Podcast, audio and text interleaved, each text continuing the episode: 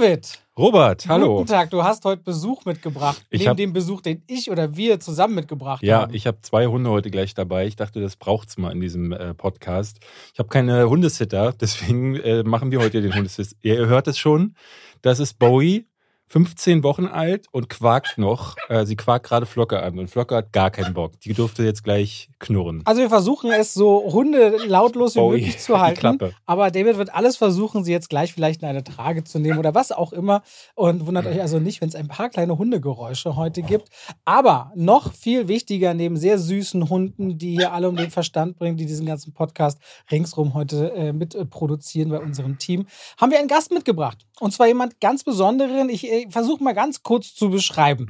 Dieser Mann, den wir heute mitgebracht haben, den habe ich vor, ich würde sagen, sechs Jahren oder so mal auf der Berlinale kennengelernt, über einen gemeinsamen Freund von Universal Pictures. Und dieser Mann hat 2004 zusammen mit seinem Geschäftspartner Stefan Selms einen, ja, ich sag mal, eine, eine Firma gegründet, die zunächst sich in erster Linie darauf fokussiert hat, Filme ins deutsche Heimkino zu bringen, oder? Auf Blu-ray und auf Genau. DVD raus. Oh, ja, der hat schon genau gesagt.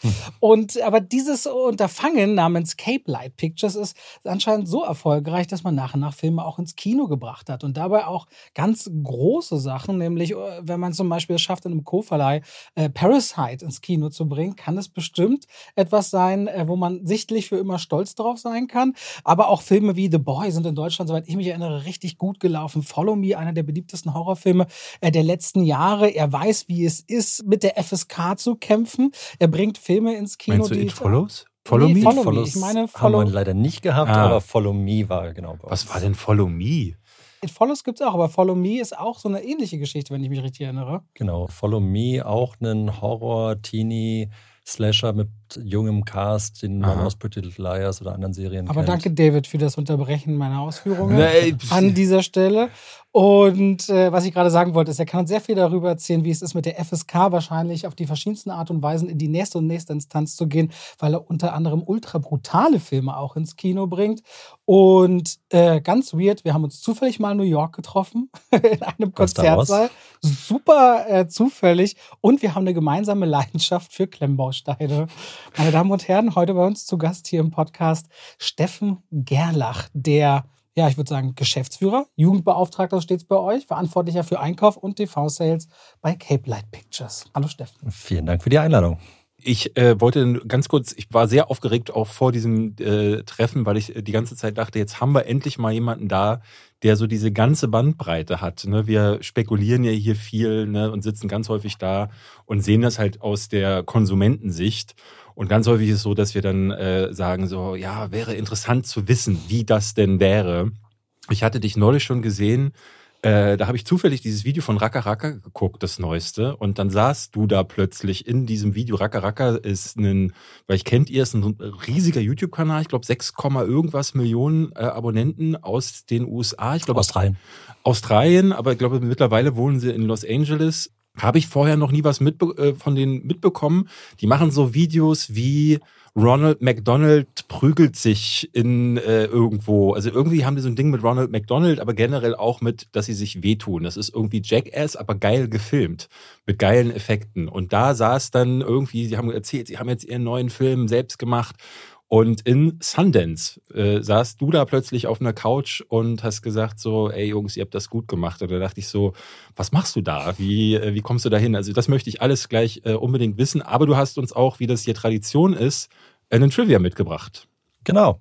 Damit starten wir einfach mal. Die Trivia an euch ist eine Frage. Und zwar die Oscars stehen ja an. Ja. Und ich will euch einfach fragen, ob ihr wisst, welcher denn der erste Film war aus Deutschland, der für Best Picture nominiert worden war. Also wir haben ja schöne Historie, das Boot, Blechtrommel, ne? Also es gibt ja verschiedene. Ich hätte jetzt Blechtrommel gesagt. Mal in die Diskussion bei euch, welcher war der erste Film für Best Picture? Der blaue Engel vielleicht? Robert ist sprachlos, das sieht man selten. gar keine Ahnung. Ich hätte jetzt Blechtrommel gesagt, aber dann, was, Was äh, geht denn noch? Uli Edel hat doch, äh, wie hieß dieser ähm, Endstation Sehnsucht, aber der war nach Blechtrommel, das kann nicht sein. Dann muss es irgendwas Altes, so wie. Was, was richtig noch, so bestimmt aus den 30ern. Da war doch noch so viel in Vielleicht- Deutschland. Ich meine, Kalemne ist erst drüber, hat erst Universal Pictures gegründet, bestimmt in den 30ern. Metropolis vielleicht? Nee, ich glaube, es gibt bestimmt ganz früh was schon. Na, Also Metropolis Also ihr seid auf der völlig, völlig falschen Fährte, um Nee, das mal kurz. Völlig falsch. Völlig falsche Fährte. Wie? Also nicht so früh, später. Überhaupt nicht der, früh. Fisch, der erste. Aber die War denn Blech das Boot überhaupt für bester Film nominiert? Das ist eine gute Frage. Und die Frage, da ist im Westen nichts Neues. Das ist der erste Film, der das geschafft hat. das ist richtig. Stimmt, wir haben, ja, wir haben ja das sind Geschichte ja immer die Au geschrieben. Stimmt, das Ja, sind ja die stimmt. Auslandsfilme. Genau. Ah, Also das tja, Boot war sechsfach gelöst. nominiert, unter anderem beste Regie, aber nie für den besten Film. Ah. Und es war wirklich eine witzige Nummer. Vor ein paar Wochen war die Pressemitteilung für im Westen nichts Neues. Da bringen wir ja im Mediabook das Remake jetzt raus.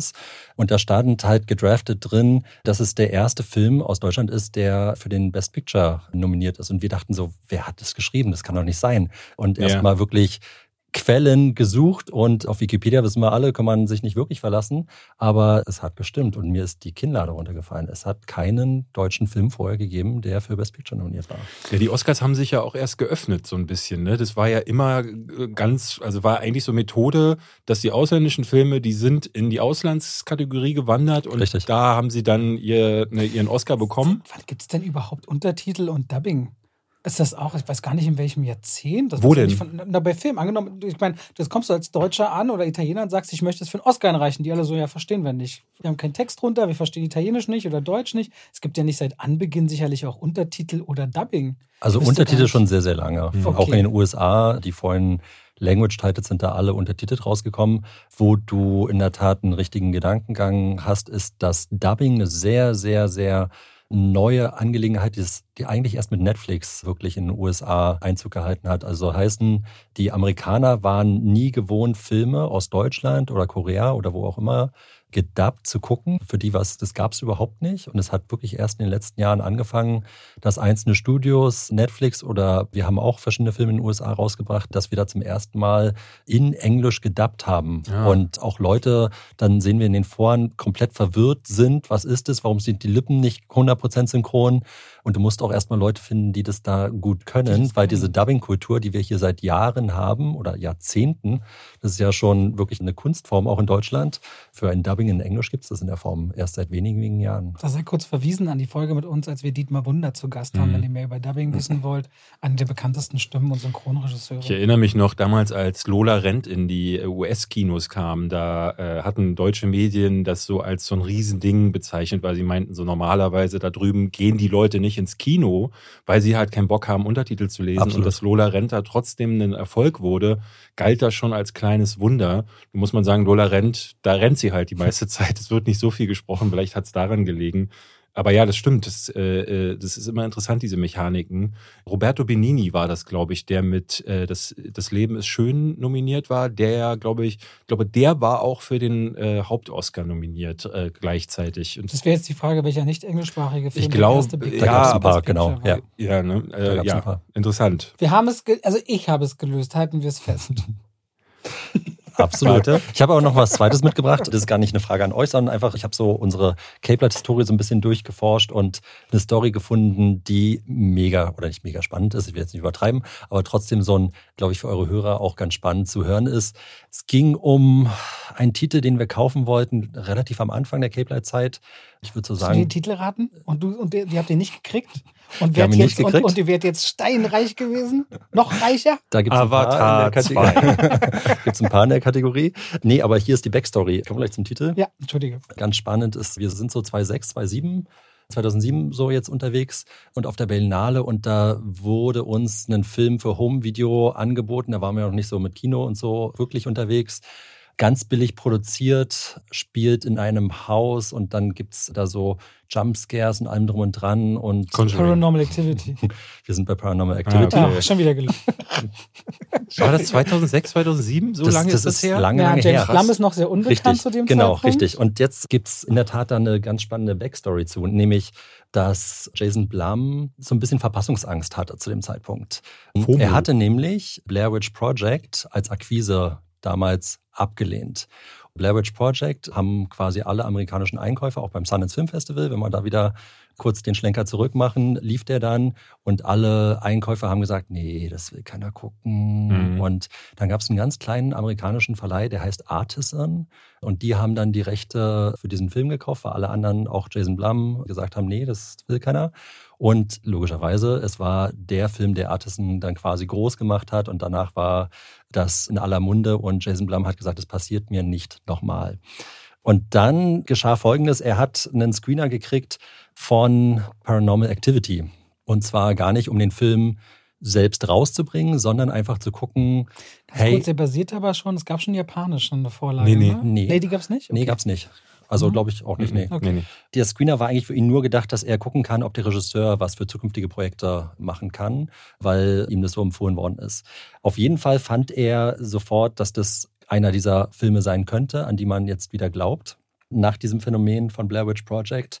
Das Problem ist, der hatte schon einen unterschriebenen oder einen Vertrag, gab es schon mit einer Firma, dass die irgendwie auf Video diesen rausbringen wird. Und in dem Atemzug wurde auch quasi uns die Home-Video-Rechte für Deutschland angeboten. Und er hat dann erstmal versucht, diesen Vertrag, ist der wirklich unterschrieben worden? Kann man da was noch drehen und so weiter? Und hat sich dann die Rechte gesichert. Und dann wollte diesen Film niemand haben.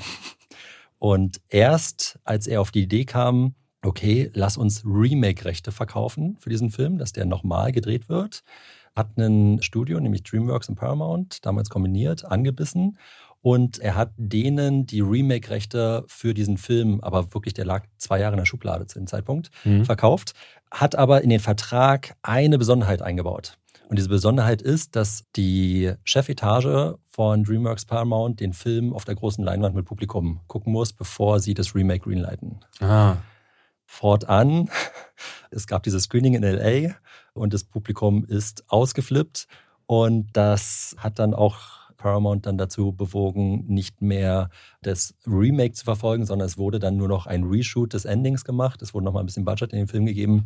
Und nach wirklich Jahren der Stille kam dann dieser Film und wurde ein phänomenaler Erfolg. Und wir haben natürlich unsere Home-Video-Rechte für Deutschland mit dem Vertrag nie hingekriegt, weil dann halt, es war immer die Bedingung, dass der nicht ins USA ins Kino kommt, dann wären nur die Rechte für Deutschland gültig Ja. gewesen zu dem Zeitpunkt. Insofern, Danke, Jason Blum.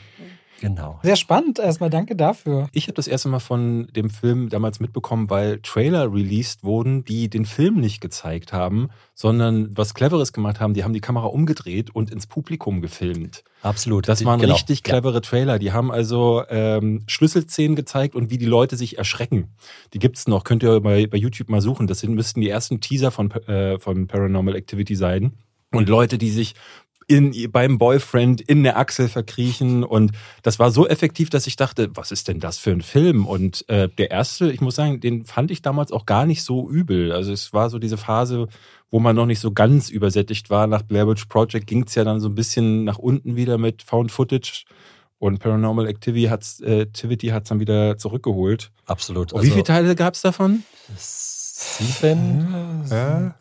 Weiß Irgendwas ich, ich sowas weiß in der- nicht, in das ist einiges, ne? Aber eines der Franchises, den Jason Blum dann gebaut hat, ne? Er hat dann Purge danach äh, mit aufgebaut und dann hat er sich ja nach und nach äh, also mal so aufgeteilt in Filme, die günstig sind und sehr gut funktionieren im Horrorbereich, dann teilweise richtig gut besetzt sind, aber dann auch mit Get Out wirklich äh, Oscar-Kandidaten hervorgebracht. Oder Whiplash. Whiplash. Whiplash, Whiplash, großartig, ne? Äh, insofern äh, eine Das Bereicherung. wird immer, wenn ich über den lästere, weil ich mag seine Filme in der Regel nicht, wird mir immer erzählt, ja, aber Whiplash. Und dann sage ich, ja, okay. und, und der will doch gerne. Whiplash gibt es auch eine Geschichte. Siehst du, genau diese Geschichten. Genau diese Ne? Geschichten. Das, dafür bist du Auch da. wieder Sundance. Jason Blum hatte sich die Rechte für Whiplash, also es gab erst den Shortfilm und dann wurde der Featurefilm gemacht. Und er hat in Sundance quasi den Film, er wurde eingeladen, das ist das Beste, was passieren kann für so einen Film. Und er freut sich darauf, dass Angebote von den Studios reinkommen und sagt, hey, wer mich treffen will, trifft mich gerne dann irgendwie morgen in einem Café XY oder so. Es kam keiner. Niemand wollte Whiplash kaufen von den amerikanischen Hä? Studios. Und er hat am Ende des Tages ein einziges Offer gehabt, nämlich von Sony Picture Classics. Ja. Und bis heute, er hat selbst gesagt, in Korea hat Whiplash mehr Geld eingespielt als in den USA über Sony Picture Classics. Das ist so ein bisschen seine persönliche Tragödie. Das ist so ein starker Film. Film. Ja. Mit Ja. äh, J.K. Simmons und Miles Teller, wenn ihr ihn nie gesehen haben solltet, äh, guckt euch unbedingt Whiplash an über eine gestörte ja, Lehrer-Schüler-Beziehung und grandios komponierte Musik. Ja, danke schön für, für die Trivias auf jeden Fall. Ich Oder sehe schon. Trivien. Wir wissen nicht, Tri- was die Trivia. von Trivia. Und damit Herzlich willkommen zu zwei wie Pech und Schwafel. Und ihr wisst, wie es ist. Ganz kurz, wir schalten rein in die Werbung, aber die wird diesmal ganz versprochenermaßen sehr gemütlich. David, Ja, wie gut schläfst du denn so in letzter Zeit? nicht so gut. Wir haben ja einen kleinen Hund jetzt äh, und der fängt irgendwann gegen 4.50 Uhr an zu quieken. Aber ja, ansonsten funktioniert es eigentlich ganz gut. Wenn die Matratze nur ein bisschen angenehmer wäre. Wie, was meinst du denn, wie angenehmer? Ich schlafe auf einer Matratze, die einfach. Matratze, das ist kein D, das ist ein T, Entschuldigung. Matratze, Ja. okay. ja. die erfüllt einfach noch nicht meine Tiefschlafwünsche. Was müsste denn eine gute Tiefschlaf-Wunschmatratze für dich erfüllen? Ich weiß nicht. Also erstmal müsste sie einen Namen haben, der nur aus vier Buchstaben besteht. Das ist für Okay. mich ein ganz wichtiger Punkt bei Matratzen. Also so wie Anna, Anna, oder Elke. oder Emma? Emma? Emma. Emma. Das ist ein schöner Name. Emma Matratzen. Liebe Leute, falls ihr noch nie gehört haben solltet von Emma Matratzen, dann vielleicht schämt euch, aber seid froh, dass ihr frohe Kunde erhaltet. Ich habe selbst eine Emma Matratze, David, seit neun Monaten im Einsatz und ich liebe die. Ja. Also ich liebe die wirklich und aus mehreren Gründen. Erstens, zweimal zwei Meter Matratze haben wir zu Hause, weil es einfach super, dass man die am Stück hat, weil vorher hatten wir zwei Matratzen und dann hast du dieses Tal des Todes dazwischen, Mhm. wo du immer Ja, gefühlt ja, hast, das Leben ist blöd genau dort. und war ich deswegen schon froh dann. Die haben ja verschiedene Matratzenarten, ob das jetzt ihre Hybrid-Variante ist oder ihre Federkern oder Schaum. Also Emma One, die sind dann vor allem aber oft auch so, dass sie eine große Gewichtstoleranz haben. Meine Frau ist ja deutlich leichter als ich und trotzdem können wir die gleiche Matratze verwenden. Das ist super. Mhm. Bei Emma gibt es aber auch Kissen oder Bettbezüge oder sogar ganze Betten, wenn du möchtest. Und Topper. Topper gibt es auch, Ja, ja. äh, aber nicht bestellt. Topper Harley. Topper. Topper, So. ja. Und Auch äh, nicht Toppers, das ist 11 Uhr morgens. nee, morgens. Dein Matratzensnack für wenn du auf der Baustelle gerade noch wieder Hunger hast. Aber Hand aufs Herz, mir ist Schlaf sehr, sehr wichtig und ich glaube, die Leute kriegen auch mit, dass wir oft viel unterwegs sind, viel zu tun haben und du musst ja auch konzentriert sein, wenn du so sehr viel Input jeden Tag hast. Und da ist besonders Tiefschlaf für die Erholung, für die körperliche, aber auch die mentale Erholung neben dem REM-Schlaf wahnsinnig wichtig und ich track auch seit einer Weile den Schlaf und auf meiner Matratze, ich bin ultra happy und was vorher tatsächlich nicht. Also wenn ihr sagt, eine gute Matratze zu einem, wie ich finde, sehr, sehr fairen Preis, dann schaut bei Emma vorbei, bei Emma Matratzen, da könnt ihr euch natürlich die passende Matratze aussuchen in der Größe, die ihr braucht. Und wir haben natürlich noch einen tollen Code für euch, nämlich PECH. P-E-C-H. Ich habe sie zwar groß geschrieben stehen, vielleicht funktioniert es auch klein geschrieben, ich bin nicht ganz sicher. Und da bekommt ihr, egal welche Sales-Aktion gerade besteht, auf der Webseite nochmal 5% on top von uns geschenkt für eure Nigelnagel neues Schlaf Schlaferfahrung. zu Hause. Was? Was hast du gesagt? Schlaferfahrung. Schlaferfahrung. ja. Oder schaut bei www.emma-matratze.de slash Pech vorbei. Findet ihr aber auch nochmal alles in den Shownotes. Danke an Emma und damit schalten wir raus aus der Werbung zurück in den Podcast. Mhm. Ihr wisst, was jetzt kommt, ehe wir Steffen löchern werden mit allen möglichen Fragen. Ähm, Geht es aber erst einmal um die Frage, was haben wir zuletzt gesehen? Ich habe jetzt ein paar Klassiker geguckt in den letzten Tagen. Ähm, für mein Spielberg-Ranking hatte ich ein paar Sachen geschaut, Was ich, kommt auf die Eins? äh, ist schon raus, ist schon raus. Okay, dann lass Kannst- uns raten. Warte, das ist so ein schönes Ratespiel. Der beste Steven Spielberg-Film für jemanden, der Action- und Horrorfilme in erster Linie mag. Super, hat er Super 8 gemacht? Nee, ne? Nee, das war J.J. Das war Abrams. J.J. Abrams, ne? Ähm, dann nimmst du, du nimmst bestimmt so hier Begegnung der dritten Art oder irgendwas von ganz früher. Nee. Also ich würde wahrscheinlich Jurassic Park oder Schindlers Liste nehmen. Ist, ich. irgendwo in der Mitte ist Jurassic Park, ja. Schindlers Liste. Ist auf der 3. So, da James Ryan. Nein, Was packst du? E.T. könntest du nach oben packen. ist auf der 2. Was? Du könntest, du packst, du, der hast dich einen weißen Hai nach oben gepackt, oder? Nee. Okay. West Side Story ist bei dir ganz Also unten. bei- die Top 5 sind E.T. ist der auf der 2, Ja. auf der 3 Schindlers Liste, dann kommt äh, München, ja. den ich sehr mag, und Minority Du Report. hast ist aber nicht Ready Player One mochtest du oder nicht? Würdest Doch, den mochte ich. Äh, auf der 1 ist Indiana Jones, ah, das ganze Franchise, weil Okay. also der Hast du ein erste. bisschen leicht gemacht, ne? Nö.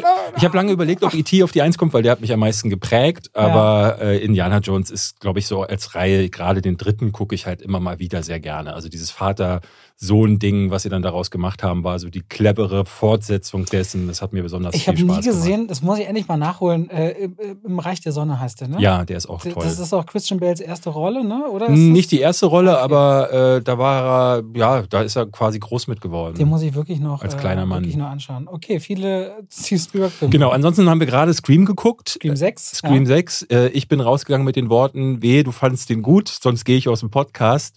Du Ähm, hast gesagt, wie du sagst nachher im Podcast, du findest den gut, sonst breche ich den Podcast, Podcast ab. Das hast du gesagt. So wird es sein.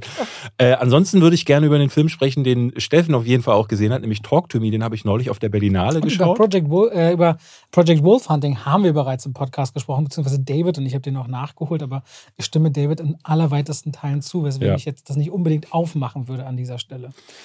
Hast du, du, was hast du denn gesehen, Steffen, zuletzt, worüber du reden könntest, theoretisch, aber Ich bin auch musst? beim Klassiker nachholen im Moment. Sehr gut. Auf meiner Liste, zum König Beispiel, wenn wir bei Spielberg sind, also meine Watchlist eigentlich noch vor den Oscars, Duell muss ich irgendwann mal nachholen. Den habe ich auch jetzt extra äh, weil ich nachgeholt. habe den auf der Berlinale verpasst, habe mich tierisch geärgert, weil da auf den Le Ich dachte Leinwand ja nochmal. Nee, auf äh, der Berlinale. dieses- es gab ja die Retro bei der Berlinale und da war auch Duell. Einer der Filme, die im Kubricks gelaufen sind und ja, wie es so ist, hab's halt verpasst. Hab mir ihn jetzt aber äh, für die nächsten Wochen aufgeschrieben. Warst du beim Fabelmann-Screening auf der Berlinale? Nee, das war parallel zu unserem Talk to Me Screening. Das Ah. wäre so ja, ja, ja, stimmt, genau. Genau. Das war am selben Abend. ich habe es verpasst, weil ich bei Robbie Williams war. Hast du, aber du hast was verpasst, kann ich dir sagen. äh, bei Fabelmann. Nee, Nee, talk to me. ja. Was passiert? Was hast Kann du denn passieren. gesehen? Ich habe gestern nachgeholt Anatomie eines Mordes 1959. James Stewart, Otto Preminger Film und äh, ein fantastischer Courtroom-Film, schwarz-weiß und super intensiv und Zwölf geschworen. okay, gegen zwölf Geschworenen kann man natürlich nicht wirklich ankommen, aber die beiden Filme sind ja auch gar nicht in Konkurrenz oder so. Ist gut. Aber wenn du zwölf Geschworene mochtest, kannst du mit Anatomie eines Mordes nicht viel falsch machen. Das ist einfach, man guckt die Bilder an und es ist einfach hin und weg. James Stewart. Genau, Den mag ich sowieso total gern. Genau. Wollen wir kurz über Scream 6 mal reden? An der Stelle? Können David nickt schon so ernst. Der hat so gar keine Lust, über den Film zu Nee, reden. der, also es, äh, ich war lange, ich glaube seit Scream 5 war ich nicht mehr so angepisst, äh, äh, als, ich, wenn ich, als ich aus dem Kino gekommen bin. Wir wollen aber ganz kurz mal, um es objektiv auch ein bisschen einzurücken, bei Scream 5, was so David und ich mochten den beide gar nicht. Du mochtest den auch nicht? Nein, wir beide haben den hier auch im Podcast. Den hat, damals hatten wir schon einen Podcast. So lange sind jetzt so Filme nee, langsam ja her, erst die wir ein gesehen Jahr. haben. Nee, ist ja erst ein Jahr. Der ist letztes Jahr erschienen, Robert. Ja, meine ich ja. Ja, ja. Aber das ist der erste Film, wo wir im Podcast auch einen zweiten Teil jetzt Nee, besprechen. der, weil die ja rausgewirkt Was ich aber gerade werden. eigentlich sagen wollte, ist, Ja. wir fanden den beide schlecht, aber den Rest der Welt fand Scream 5 Ja, ziemlich ja. gut. Nur, dass wir uns dessen auch bewusst sind, um das mal einzuordnen. Steffen liegt auch schon so. Also ich fand ihn nicht phänomenal, aber ich mochte ihn durchaus.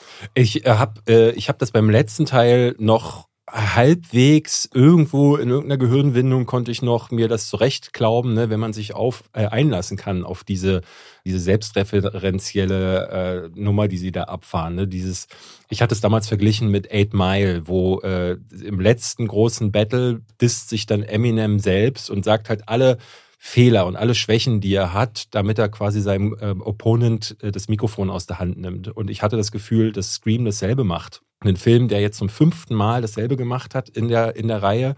Ne, am Anfang das typische Telefonat, dann sitzen die Teenies zusammen, reden drüber, weil sie aber sagen, hä, wir sind ein Requel, sagen dann die Leute, oh, guck mal, voll die frische Idee. Und jetzt beim sechsten Teil, Überraschung, Überraschung, es beginnt wieder mit einem Telefonat. Es gibt wieder all diese Bausteine, sind alle wieder da, weil man sagen könnte, ja, aber das Telefonat am Anfang ist mit jemand anders. Ja, deswegen ist es voll frisch. Ne, Wird es wahrscheinlich wieder die geben, die sagen, brillanter Film. Ich weiß nicht, hast du mit jemandem gesprochen äh, nach dem Film? Wie? Nee, ich habe mit niemandem gesprochen da. Also das Ding ist halt, du wirst halt durch diese Sachen, die du von Scream so weit kennst, immer wieder durchgejagt. So die, dann auch dieser Ansatz, wer könnte es jetzt sein? Welcher Cast oder welcher Teil dieser Geschichte ist sicher? Wer könnte sterben oder sterben nicht doch alle? Inzwischen wird nicht mehr von Prequel, Trequel, was auch immer geredet, sondern von Franchises. Und in Franchises Und Familie. Sei es, sei es was? Und Familie. Und, und sei es in Franchises Tony Stark und Co. Niemand ist mehr sicher. Und dementsprechend kann es wirklich jeden treffen. Es wird also versucht, auf Biegen und Brechen aufzumachen, dass ich überhaupt, dass es wirklich jeder sein könnte. Und ich mir dann diese Fragen stelle. Und dann werden so Geschichten zusammengeschrieben zwischen Verbindungen, zwischen Geschwistern und Freunden, die aber immer wieder so dazu dienen, diesen Film so auf seine zwei Stunden zu strecken. Und das Problem ist, die wirken so unecht und so seicht, dass ich so gar keine Verbindung zu diesen Figuren habe. Und deswegen ist mir das auch ziemlich egal, was sie da für eine Entwicklung erzählen. Also Scream 6 ist, ich mag, dass das Setting mal in New York ist. Das mag ich Aber ein es wird bisschen. nicht genutzt. Ich sage, das mag ich ein bisschen. So, allein schon so eine dunkle Gasse, die gab es in Woodsboro nicht. ja, ja. Und äh, ich sagte auch schon zu Steffen im Vorfeld, der Film macht halt nichts mit mir. Und was sagt es über einen Film aus, der mir nichts mit mir macht? Das Einzige, was mir auffiel, ist, dass einige Kameraeinstellungen, wenn Ghostface auftaucht, wirklich wuchtig gewählt sind und die Kills auch wirklich sehr blutig sind und auch sehr kraftvoll. Also du meintest sofort, Steffen meint sofort, ja, die haben jetzt eine 18er Freigabe und das und das und das. Steffen kennt das alles äh, auswendig. Warum? Zeigte mir auch in irgendwelchen Charts gerade, warum jetzt gerade ähm, Training Day wieder ist. Ja, ja, da kam die 4K Remastered Version raus für 3,99 auf Amazon. Ich so, alles klar, Steffen. Steffen weiß Bescheid, was das angeht. Also für mich sind da ein paar nette Kills dabei, aber nichts, was ich zwei Stunden lang sehen muss. Also nach unserem, äh, finde ich, Scream 5 Erlebnis bin ich mir sehr sicher, der wird wieder erfolgreich und wir werden Scream 7 und 8 bekommen an dieser Stelle, weil diejenigen, die genau deswegen hingehen und so Popcorn-Horror haben wollen, bekommen das tatsächlich auch. Aber das ist keine Geschichte, die irgendwie raffiniert wäre oder wo die Figuren besonders unterhaltsam wären oder sympathisch, außer dass da so also höchstens Jenna Ortega finde ich so ein bisschen spannend. ansonsten sind für mich die Figuren auch alle so blass und, und flach, dass ich es wirklich schade finde. Gerade bei Horror würde ich mir mal die Geburt eines Franchises wünschen und nicht noch Saw 12 und Saw 13. Wobei es ja ganz spannende Theorien darüber gibt, warum keine neuen Horrorhelden mehr entstehen können. Wie Michael Myers oder Ghostface oder Jigsaw. Es wird in so einer Zeit leben, wo das nicht mehr möglich ist, so eine Legenden zu bauen und man deswegen sich immer wieder diese alten Namen bedient.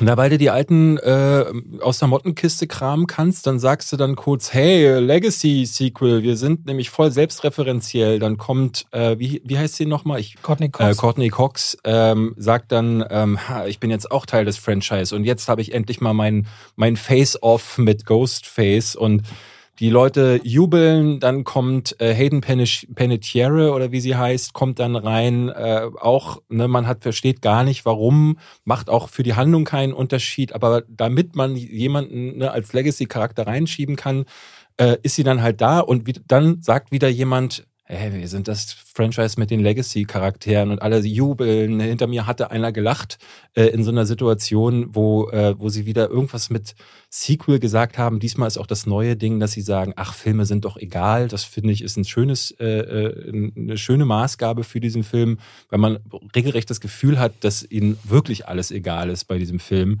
ähm, weil keine Geschichte mehr erzählt wird. Es ist genau dasselbe wie vorher. Und was mich total an Fast and the Furious erinnert hat, ist, dass jetzt neu äh, reden sie von Franchise und Familie, aber das wirkt so jetzt wie auch der letzte und jetzt auch der aktuelle Fast and the Furious, wo dann im neunten Teil irgendjemand bemerkt, ach Moment, der hat Zehnte ja noch einen, genau der zehnte, der hat ja noch einen Bruder und jetzt eine Schwester im zehnten äh, Fast and the Furious Film. Von denen hat man aber ewig nichts gehört. Und hier ist dann, ne, ich will natürlich nicht verraten, wer es ist, aber es könnte sein, dass es der Friseur von Billy Loomis ist aus dem ersten Teil und die äh, Arzthelferin, die auch dann noch da reingelaufen ist. Und weil Billy Loomis jetzt tot ist, haben sie keine Aufträge mehr und deswegen bringen sie jetzt jeden um. Also die, die Motivation, warum das passiert, ist irgendwie, ne, ist völlig Hanebüchen.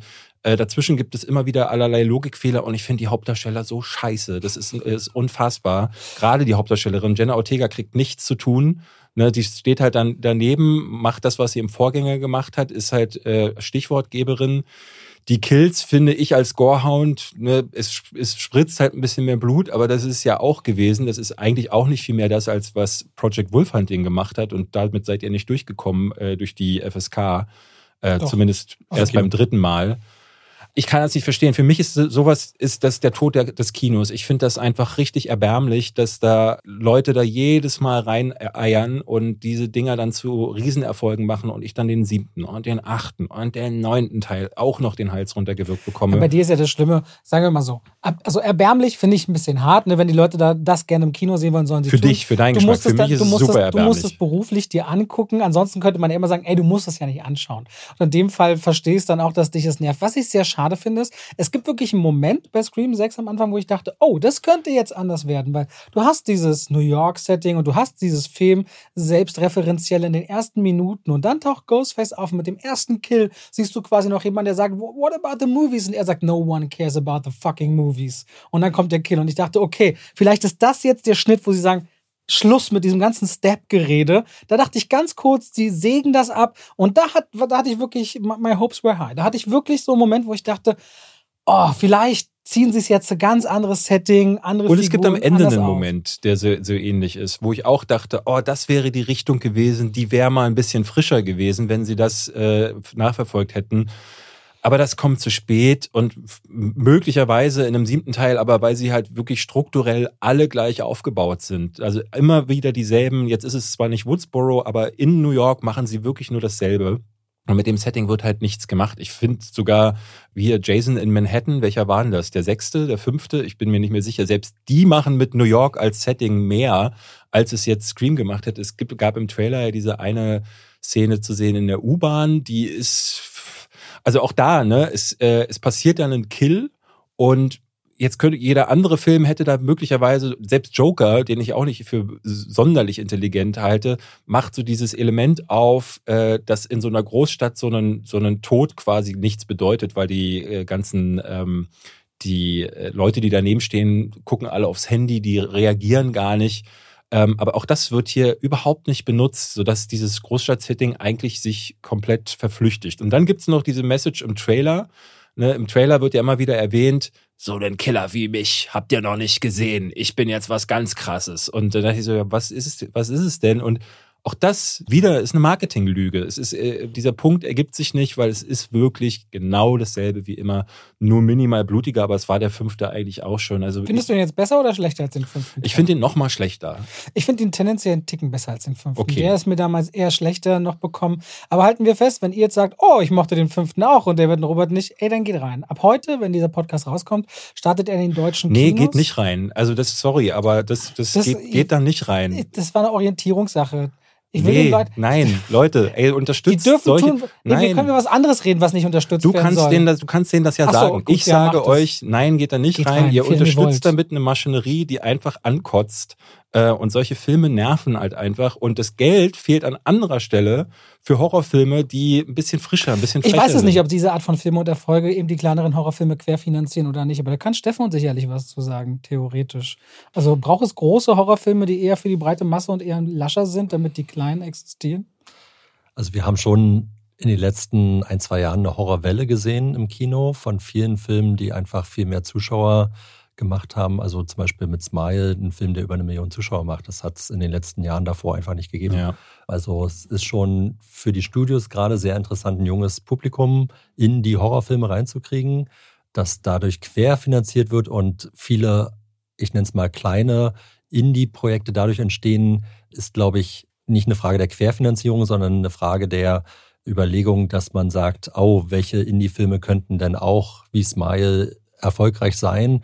Und somit gibt es natürlich auch wie gerade bei der Berlinale, beim Berliner Filmmarkt, ganz, ganz viele Horrorprojekte, die gerade angeboten werden auf Drehbuchbasis oder gibt schon einen Ausschnitt, ein Promo zu sehen, wo du allerdings dich dann fragst, wer will's denn am Ende des Tages wirklich sehen? Und wenn dann wirklich eine Flut von Filmen da ist, wird sich auch nur das wirklich Gute am Ende Funktionieren am durchsetzen. Ende wieder Märkte mit Nachfrage und Angebot. Wenn es funktioniert, dann äh, kommen die Angebote rein. Aber ich glaube halt, dass das Gute nicht das Licht der Tage, äh, nicht das Tageslicht erblicken wird, wenn gerade solche Franchises, die funktionieren ja dann auch wie so ein Sog. Und ich habe immer das Gefühl, oder zumindest glaube ich, dass, so in Entscheideretagen eher gesagt wird, komm, machst du mal hier lieber noch einen siebten Teil. Ne, wenn da so zwei vor dir stehen, der eine hat ein Drehbuch von Scream 7 und der andere hat ein Drehbuch von Ich habe hier mal was Neues, dann sagt der Produzent ne, Scream 7. Scream 7.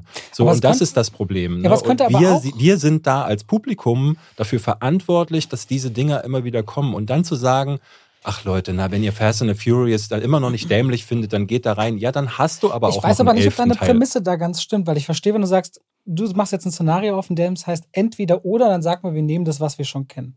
Aber was ich mir auch vorstellen kann, halt betriebswirtschaftlich, du sagst, du hast dieses Franchise, das wird so und so viel Geld abwerfen und damit entsteht aber auch in dieser geplanten Marge ein Risikokapital für Projekte, die du vielleicht sonst nicht machen würdest. Aber ist es denn, ist, ist Ich es denn was Reales? Gibt es das, wird es Na, denn ich, so will- also wenn ich praktiziert? Betrieb, also wenn ich jetzt, wenn ich jetzt als Firma, als ich jetzt meine Firma, die ich führe, ne, bestimmte Einnahmen habe und merke, ah, hier mit was Gewohnten, wie dem Podcast meinetwegen, generiere ich Geld, kann ich einen Teil von diesem Einkommen ja nehmen, ne, also nicht bloß zum Leben oder als Gewinn oder für die Zukunft, sondern auch sagen, das nehme ich, um vielleicht noch ein anderes Projekt, was eine Anstoßfinanzierung aber das macht braucht, ja, voll, also guck dir, nicht, Universal ob macht Studios das zum das- Teil noch, finde ich. Universal Na, die haben aber auch so einen Focus-Feature First Look. Also manche Studios haben ja diesen Korps mit diesen kleinen Studios wie, äh, nicht kleinen Studios, diesen besonderen wie A24, wie Focus oder Fox Searchlight, die eben gezielt diese Filme machen, diese besonderen Filme. Und deswegen bei denen, ich glaube, die Filme, die du mit dann meinst bei Universal, sind fast alles Focus-Feature-Filme dann, würde ich vermuten. Naja, Ja. die, ich glaube Infinity Pool zum Beispiel, der ja auch, äh, äh, würde ich eher als klein einschätzen, ist ne, der neue Film von Brandon Cronenberg, hatte ich auch auf der Berlinale geschaut. Das ist ein Film, der, glaube ich, über Universal selbst kommt. Und äh, ich war jetzt ja auf der Münchner Filmwoche und habe da einige ihrer Projekte gesehen. Da ist natürlich auch das Remake von Der Exorzist dabei, wo man es äh, Schaudern bereits bekommt, weil es ja wieder David Gordon Green macht, der auch Halloween zurückgebracht hatte. Aber dann eben auch solche Filme wie Infinity Pool und Brandon Cronenberg, ne, selbst David Cronenberg ist kein Kassengarant. Und jetzt sein Sohn nun noch weniger. Der letzte Film von ihm, den äh, hat kaum jemand gesehen. Aber genau da wäre ja die Frage mal angebracht, denn wenn man in München ist, ähm, ob die Leute jetzt meinen, weil Steffen konnte es uns jetzt auch nicht sagen, ob quasi große Franchises den Indie-Filmen schaden oder sie eigentlich fördern. Weil wir haben jetzt beide eine gegensätzliche Vermutung, ohne das Wissen zu haben. Na ja, klar. Ne? Und eigentlich wäre das ja mal ganz interessant äh, zu wissen. Nun macht Steffen mit Cablet ja auch nicht, produziert ja nicht aktiv Filme. Nee. Ja, also das ist ja dann nochmal eine andere Ebene. Aber ich gebe dir in dem Punkt recht, dass man als Filmverleih, das ist ja nichts anderes bei der Konstantin, die haben, da ist jetzt ein super Beispiel, weil die haben ihre sicheren Projekte, ihre großen Flaggschiffe und dann haben sie Sonne und Beton und haben gerade damit dann zum Beispiel mit dem Engagement, was sie sagen, hey, wir pushen jetzt ein junges Projekt, was vielleicht auf dem Papier nicht hundertprozentig ein Blockbuster ist, Mhm. Und haben damit einen mega Erfolg. Also es ist schon immer eine Risikoverteilung, dass du als Verleih sagst, hey, das sind die Sequels, die du brauchst, das sind die großen Franchises, die du brauchst, aber man versucht natürlich immer Genres abzudecken oder neue Franchises potenziell zu finden. Und da könnte man Und dann gibt's halt auch entsprechend geile Erfolge, ja. Da könnte man dann fragen, ob derjenige, der sich Manta Manta 2 anguckt, nicht am Ende auch Sonne und Beton mit ins Kino bringt irgendwie. Also weiß ich eben nicht. Ja, Sonne, ne? Sonnenbeton ist ja jetzt kein wirklich großes Wagnis, weil Felix Lobrecht, das Buch äh, war schon ein Erfolg. Felix Lobrecht ist ein Social Media Star. Also äh, Ich habe mit den Verantwortlichen wirklich ganz direkt mit Geschäftsführern zu tun, die wahnsinnig überrascht sind, wie gut die Tickets Ja? sich verkauft haben. Okay. Also, wo du wirklich wusstest, die haben gehofft, aber ob, die, ob man die Leute wirklich dann aktivieren kann, Mhm. von einem Medium wie Podcast, Absolut. wirklich ins Kino zu gehen, das ist die große Frage, auf Mhm. die die Wette dann immer läuft, der Genau. Studios.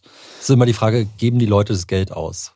Also sprich, auch wenn du sagst, du setzt einen TikToker, der irgendwie 20 Millionen Abonnenten hat, auf irgendeine Filmrolle, geben die Leute dann im Kino für diesen TikToker trotzdem 12 Euro aus? Es ist so, Naja, das stimmt, ja. Ich meine, du, du hast ja letztes Jahr äh, habt ihr unter anderem The Sadness rausgebracht. Ne? Ähm, Marc, kannst du erzählen, wie der gelaufen ist, beziehungsweise auch wie der Prozess dazu? Würde mich generell mal interessieren, wie du dazu kommst, genau so einen Film äh, äh, einzukaufen. Hattest du vorher mitbekommen, dass der auf, weil der ist ja auf ein paar Festivals rumgereicht Genau. worden. Hattest du das da mitbekommen oder war das ein Film, den du einfach gesichtet hast und gedacht hast, so, das brauche ich. Leute, die gequält werden, das ist es. Und darf ich noch eine kleine Sache vorschieben? ja? Vielleicht für das Gesamtverständnis, ich habe ja so eine Einleitung gegeben, Steffen, aber was genau machst du denn eigentlich, damit die Leute mal auch mit deinen Worten so einen Überblick bekommen? Du sitzt jetzt hier in Berlin am Computer und kaufst Filme wie auf einer Ebay-Filmplattform. Was machst du? Und dann anschließend am Beispiel von The Sadness vielleicht zu David überleiten. Sehr gerne. Deine Einleitung hat es eigentlich super getroffen. Also wir sind ein sogenannter Filmverleih oder Label, haben uns 2004 gegründet. Am Anfang halt mit DVD-Lizenzen. Blu-ray gab es da noch gar nicht so großartig. Soll heißen, wir haben am Anfang an geguckt, welche Filme würden wir als Sammler, wir sind halt selbst Film-Nerd, Stefan und ich, gerne im Regal stehen haben. Wie kann man die möglichst liebevoll so präsentieren, Artwork, Inhalt, Bonusmaterial, dass die richtige Filmfassung drauf ist, also so, dass man selbst sagen kann, ja, so möchte ich das Ding im Regal stehen haben. Das hat mit dem ersten Film, die BMX-Bande, den ich selbst irgendwie Yeah, es war einer meiner ersten Filme, die 20 ich im Kino Mal im Kino geguckt. Das war so für 30 Pfennig am Nachmittag. habe. Ja, ja, Ähm, ja, ja. Mit äh, Nicole Kidman in ihrer ersten Rolle, glaube Richtig, ich. das hat Millionen Zuschauer in der DDR Ja? gehabt. Millionen. Ich war zwei oder dreimal drin. mit Nicole Kidman und das Kommst du aus Berlin? DDR? Genau. Es war einer der, äh, fragt mich nicht warum, aber es ist einer der, es ist ein australischer Film mit Ja. Kids, die BMX-Räder hatten. Es war einer der ganz großen DEFA-Kinoerfolge, also es ist nicht ein DEFA-Film, aber dann quasi eingekauft und für die DDR freigegeben als Film und hat bei den Teenies was ausgelöst. Also dann gab es Ja. die Mehrfachgucker und wir haben dazugehört. Und das war dann der Film, mit dem wir das Label gegründet haben. weil Wir haben uns dann Kohle von unseren Eltern und Freunden organisiert. Wie alt und warst du da? 2004? Ich weiß nicht, willst, ich müsste jetzt googeln, willst nicht verraten? Ich weiß es nicht. Aber okay. Knapp über 20. Genau. Und das war dann okay. Sind wir Mhm. fast gleich alt, oder? Ich werde jetzt 42 dieses Jahr. Dann sind wir fast gleich alt. Okay, ja. alles klar. Okay, also dann passt das nämlich von der, BMX-Bande auch. Genau, nämlich. dann Ja, passt ja, das ja. vom Alter, genau. Letzten Endes, genau, ging es dann damit los, dass wir Filme suchen generell, wo wir echt Bock drauf haben. Manchmal, logischerweise, gibt es auch ein paar Filme, die kaufst du mit, um andere Filme zu kriegen. Das sind dann sogenannte Packages. Aber die Idee dahinter ist immer, Filme zu finden, die wir selbst gucken würden oder wo wir sagen, dass Leute Spaß mit diesem Film haben würden. Und dann ist bei einem Independent-Label oder Filmverleih diese Aufgabe, die Filme A zu finden. Also sprich, wir durchforsten von deutschen Webseiten wie Filmstarts bis hin zu Variety und Blogs und selbst so eine Sachen wie Schnittberichte und lesen dort fleißig Tag ein, Tag aus, welche Filme werden angekündigt, welche Filme sind bei Studios, wo dann kein Rankommen ist und welche Filme sind dann zum Beispiel dann irgendwann mal für den Independent-Markt verfügbar. Und dann gibt es quasi, und das ist dann nicht am Rechner, sondern auf sogenannten Filmmärkten die Möglichkeit, auf diese Filme zu bieten. Das heißt, es gibt dann einen Weltvertrieb oder der Produzent, der dann sagt, hey, ich verkaufe den Film international und ihr könnt gerne ein Angebot machen für Deutschland. Andere Firmen aus Zeitlich Frankreich. begrenzte Sachen sind das dann? Du oder? kriegst einen Film, Klassiker, in der Regel Lizenz für drei bis fünf Jahre. Bei einer Neuheit kannst du auch mal einen Film für 20 Jahre lizenzieren. Und dann hast du beim Klassiker in diesen fünf Jahren zum Beispiel die exklusiven Verwertungsrechte, dass du den Film in Deutschland auf Blu-ray oder UHD in diesen fünf Jahren rausbringen kannst. Und ist es dann nur Deutschland oder Gesamtdach? Genau, du kannst auch Österreich, Schweiz mitmachen. Du kannst auch andere Länder mitkaufen, wenn du da auch Vertriebsstrukturen hast. Aber letzten Endes musst du für jedes Land quasi für den Weltvertrieb das interessanteste Angebot haben, sodass der sagt, ja, das möchte ich mit dir machen. Das kann sein, dass du als Firma einen Top-Ruf hast, dass du die meiste Vorabkohle dafür zum Beispiel überweist oder dass du noch verschiedene Bumper zahlst, wenn der Film so und so erfolgreich ist. Also du musst dem Weltvertrieb dann sagen, das ist dein Angebot, das ist, wie du zahlst und So wie Fußballer und Spieler So ein bisschen, ja. Genau. Ne? Transfermarkt. Genau. Und dann ist es in der Tat auch immer ein Rennen, wo du ja nie weißt, wer bietet gerade gegen dich. Und in Deutschland ist es ja auch so ein bisschen, ich nenne es mal Frenemy-Kultur. Das heißt, wir sind mit vielen anderen Independents einfach auch eng befreundet. Zum Beispiel Play-On Pictures oder die Kollegen von der Turbine sind ja auch ein super Indie-Label, was super großartige Editionen Kennst du rausgebracht Christian Bartsch? Genau. Mit dem habe ich mal gearbeitet. Der hatte Anfang der 2000er hatte der ein DVD-Online-Magazin digitalmovie.de. Digitalmovie.de, genau. Und für die habe ich geschrieben damals. Das war mein allererster Job als Hier quasi seht ihr die genau. Freundschaft von Online-Journalist. Steffen Und David. Äh, Christian, auch zwei Reviews für digitalmovie.de Ach damals krass, geschrieben. ja, guck dir an. Ja, ja, für die, äh, ich habe dann immer äh, DVDs zugeschickt bekommen für mistige Filme. Das war meine Bezahlung damals, unter anderem der Britney Spears Film und solche Sachen. Ich fand das mega geil. Das hat mir riesen Spaß gemacht. Ähm, und Christian hat dann später, ich habe dann für Giga gearbeitet ähm, und dann hat er äh, haben wir ein Interview gemacht, weil er da gerade Texas Chainsaw Massacre durchgeboxt hatte bei der bei der FSK und ähm, oder rausgeholt Mhm. hatte aus diesem äh, äh, Loch. Und das fand ich sehr interessant, wie sich das entwickelt hatte für ihn. Der, der ist heute noch bei Tur Turbine, ne? Ist heute noch bei der Turbine. Ich habe ihn vor zwei Wochen hier bei der Berlinale gesehen, Ah. aber auch hier. Zusammen mit Phil und äh, Phil ist auch, äh, Phil ja, ist auch noch am Start. ist ja lustig. Und äh, die machen nach noch? wie vor, also Frighteners und äh, da kommen ja wirklich auch jetzt die Knight Rider Box, ist ja auch phänomenal geworden. Mhm, ja. Also die machen richtig die machen so tolle Sachen. Ja. Und gerade weil wir halt in Deutschland diese Kultur haben von wirklich Leuten, die sich für die Filme und Serien sehr engagieren, ist es halt so ein Hauen und Stechen, aber auf einer positiven Art und Weise. Ne? Also sprich, wenn Turbine dann für eine Klassiker die Lizenz kriegt, dann bin ich genauso glücklich. Warum macht Äh, ihr keine Preisabsprachen und sagt, jeder, jeder darf sein Projekt picken und dann geht in den Raum und sagt, alle machen 15% Dazu- weniger auf Film? Oder ist das? Ich Schöne mein, Theorie, aber es gibt ja so viele Labels in Deutschland. Also sprich, du weißt ja auch nie, also selbst wenn du sagst, Preisabsprachen, das machen wir in dem Punkt ganz öffentlich, oder nicht öffentlich, sondern äh, ganz was offen. mit Benzin indem funktioniert wir- auf dem großen Markt, muss doch auch mit Film funktionieren. Nee, wenn wir uns merken, wir prügeln uns mit irgendeinem anderen Label, dann machen wir quasi eine Zusammenarbeit mit diesem Label. Also sprich auch mit Playon oder es gibt auch jetzt mit Telepool ein Beispiel, wo wir bei der Berlinade gemerkt haben, wir bieten gerade auf den gleichen Film. Und die Verkäufer wollen ja auch die Leute glücklich machen. Das ist ja nicht so, dass die sich freuen, hey, ich kriege jetzt von dem einen irgendwie nochmal 5000 Euro mehr, sondern die sind auch happy, weil man soll ja als Kunde immer wiederkommen und dann auch die nächsten Filme kaufen. Und dann war es bei der Berlinale so, und das war auch in der Vergangenheit, Parasite hast du selbst angesprochen, mhm. ähnliches Beispiel, dass sich die Independent Labels in Deutschland auch zusammentun. Und dann sagst du halt, hier ist ein kombiniertes Offer von zwei Firmen, die sich dann zusammentun. Und es gibt dann zum Beispiel Punkte, wo wir als Cape Light sehr, sehr stark sind in der Vermarktung, im Produktdesign, haben aber zum Beispiel auch Schwächen, zum Beispiel, dass wir keinen so guten TV-Verkauf haben, wie zum Beispiel andere Firmen, die ganz viele Packages machen und dann 30 mhm. Filme an einen Sender verkaufen können. Das können wir zum Beispiel nicht. Wir haben auch andere Sachen, wo wir einfach gar nicht genug Leute haben, wo einfach andere Firmen besser sind. Und dann kann man natürlich zum Weltvertrieb sagen, hey, hier ist eine Kombination, auch mit unseren Freunden bei White Bunch haben wir das auch sehr, sehr häufig gemacht, uns dann zusammengetan.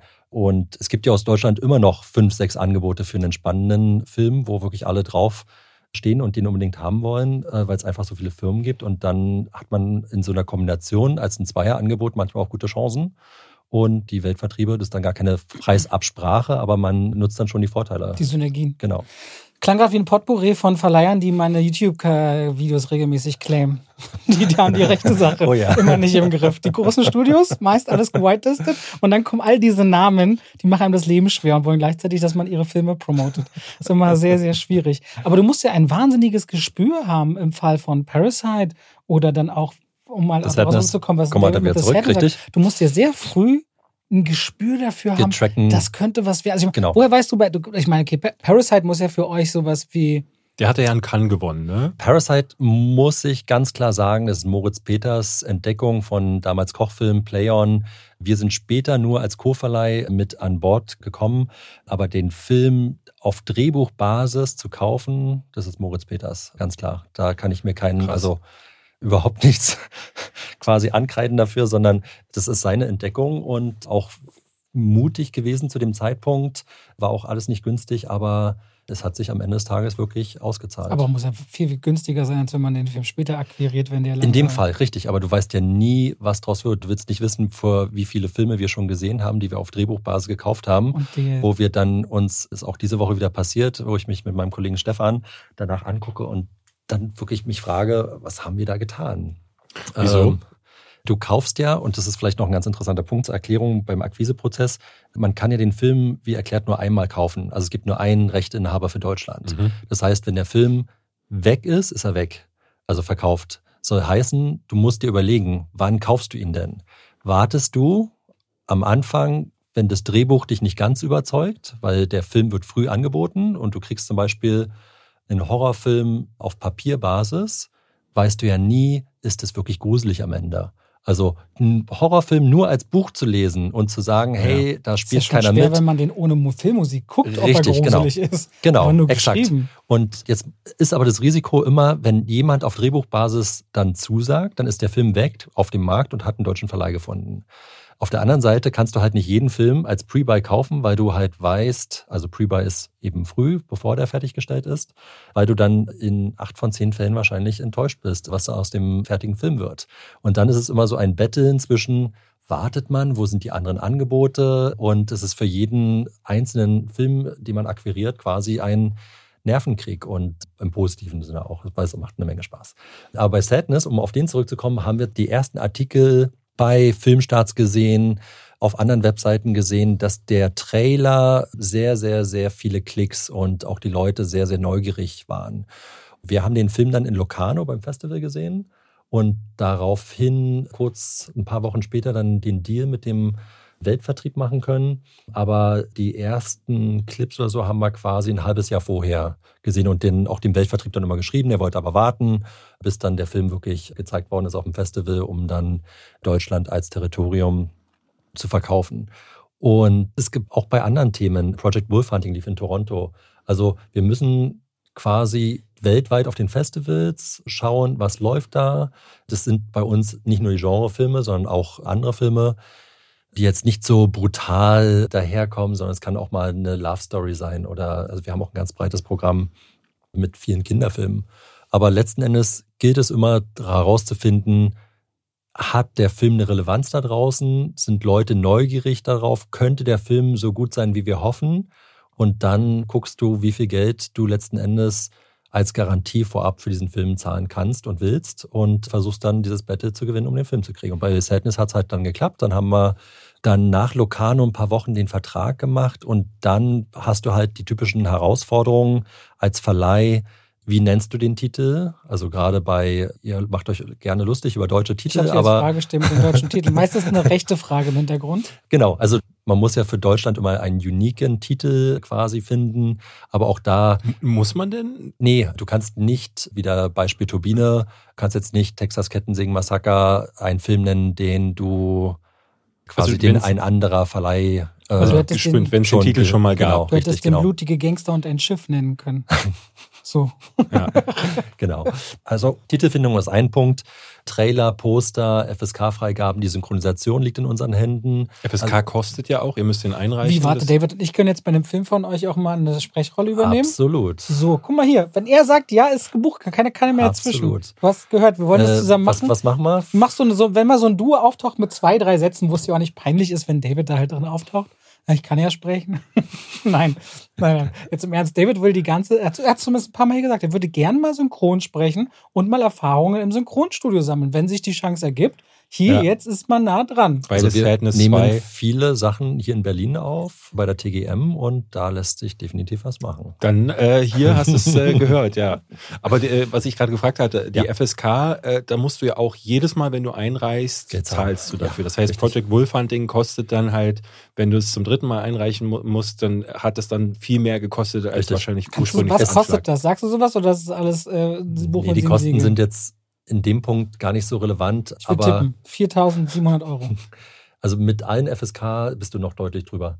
Weil du musst ja auch doppelt einreichen, weil wir haben jetzt für Project Wolfhunting ja die Freigabe für Kino bekommen. Aber wenn du im Kino quasi die 18er Freigabe hast, heißt es, dass du die 18er Freigabe nicht für Home Entertainment Ja, übernehmen ja. darfst. Das heißt, du fängst bei Home Entertainment wieder von vorne an, hast dann wieder den Fail, dass du die Freigabe nicht kriegst.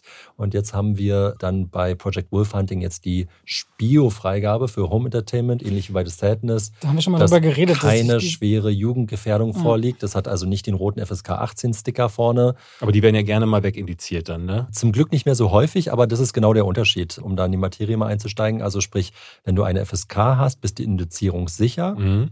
Und deswegen wollen wir auch für alle Filme eine FSK haben, weil, du sagst es ja selbst gerade, Robert, mit FSK-Ausgaben, Synchro, also man hat einen, bevor man den ersten Euro als Einnahme hat, hast du erstmal richtig viel Geld draußen.